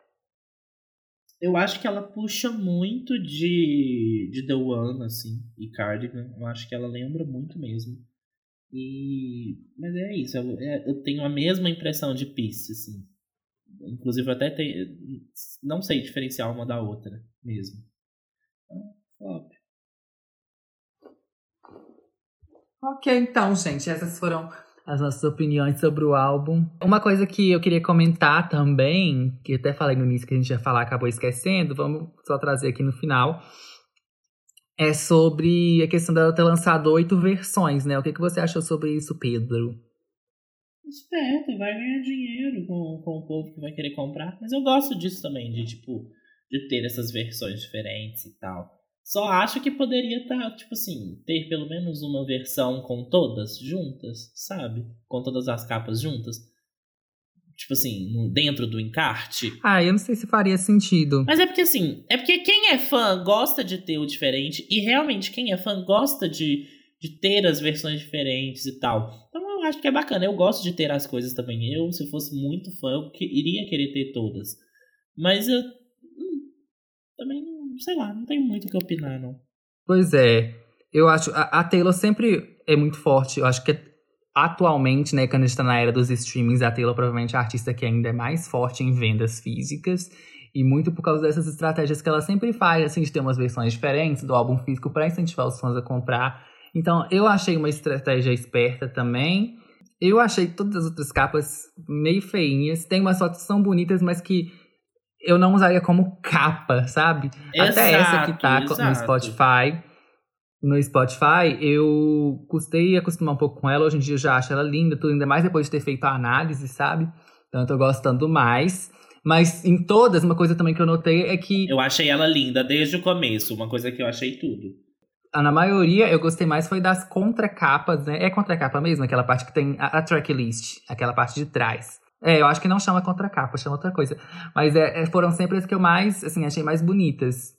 É isso, é uma estratégia legal aí para ela. Eu fiquei pensando até que tenha sido uma coisa, tipo, como é um álbum mais diferente, ainda mais que não é o que tá tocando tanto atualmente, ela pode ter ficado um pouco com um pouco de receio de como ia ser recebido pelo público, pelos streams, e aí do jeito que, que as pessoas são, iam falar, tipo, mais que o álbum não tenha tanta pretensão, até pelo jeito que ele foi feito, divulgado e lançado, não tenha tanta pretensão de ser um super sucesso comercial, né, pela sonoridade também, ainda assim, se ele vendesse muito pouco, o povo e a mídia ia cair matando em cima da Taylor, falando que a carreira dela acabou, que ela flopou, não sei o quê, então foi uma maneira que eu acho, né, aqui opinião total minha, não sei se era isso que estava passando pela cabeça dela, dela ter ficado meio insegura, assim, de que os streamings não ia dar conta de ter algum número bom, e aí quis fazer isso até para incentivar mais vendas, para não poderem criticar ela nesse sentido, sabe?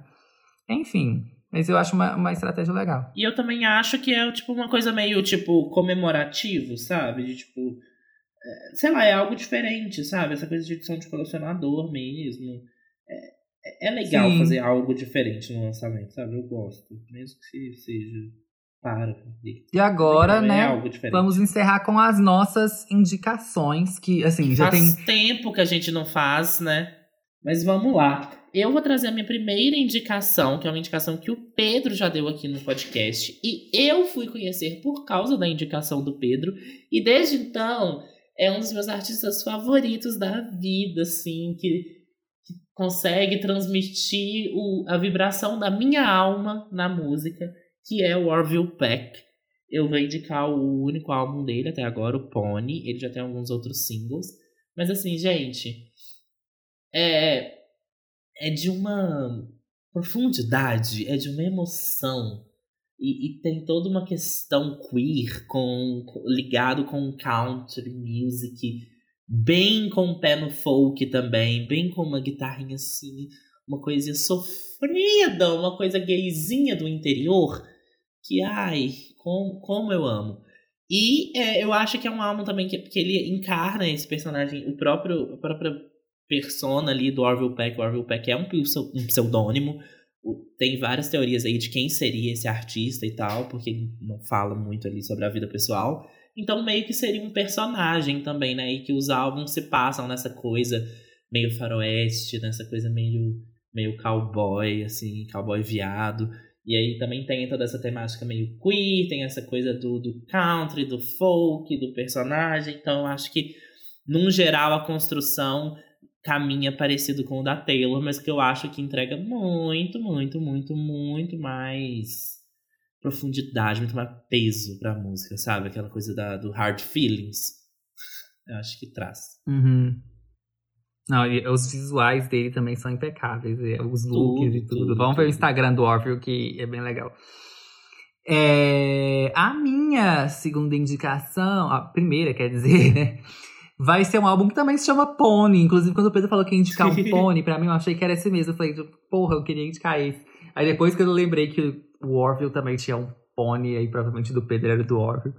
O meu é o Pony do Rex Orange County, que eu tá, tô muito ultimamente, assim, nessa vibe de ouvir as músicas do Rex, principalmente à noite, que eu acho que elas me trazem uma calma muito boa, assim, que é a mesma sensação que o folclore me trouxe, né? Essa calminha, essa paz de espírito, assim. O Rex também, eu acho as letras dele incríveis, então é outra associação aí com esse álbum da Taylor. É, tem várias letras dele que eu falo, tipo, uau, parece que foi escrita pra mim apesar de que ele é hétero e ele escreve muito sobre relacionamentos e sobre mulheres, mas de alguma forma eu me identifico com o jeito dele de sentir as coisas e de expressar os sentimentos assim. Então, ah, eu gosto muito. Esse é o último álbum dele. E eu acho a capa linda também, que é uma foto dele, que ele tá sorrindo assim, eu acho ela muito bonitinha. Vamos ouvir outras músicas dele também. Uma que tá sendo um grande hit agora, que foi. Eu já conhecia ele antes, mas eu não ouvia muito. Mas aí tem uma música dele de 2017 que chama Best Friend, que meio que hitou um pouco no, no TikTok, viralizou.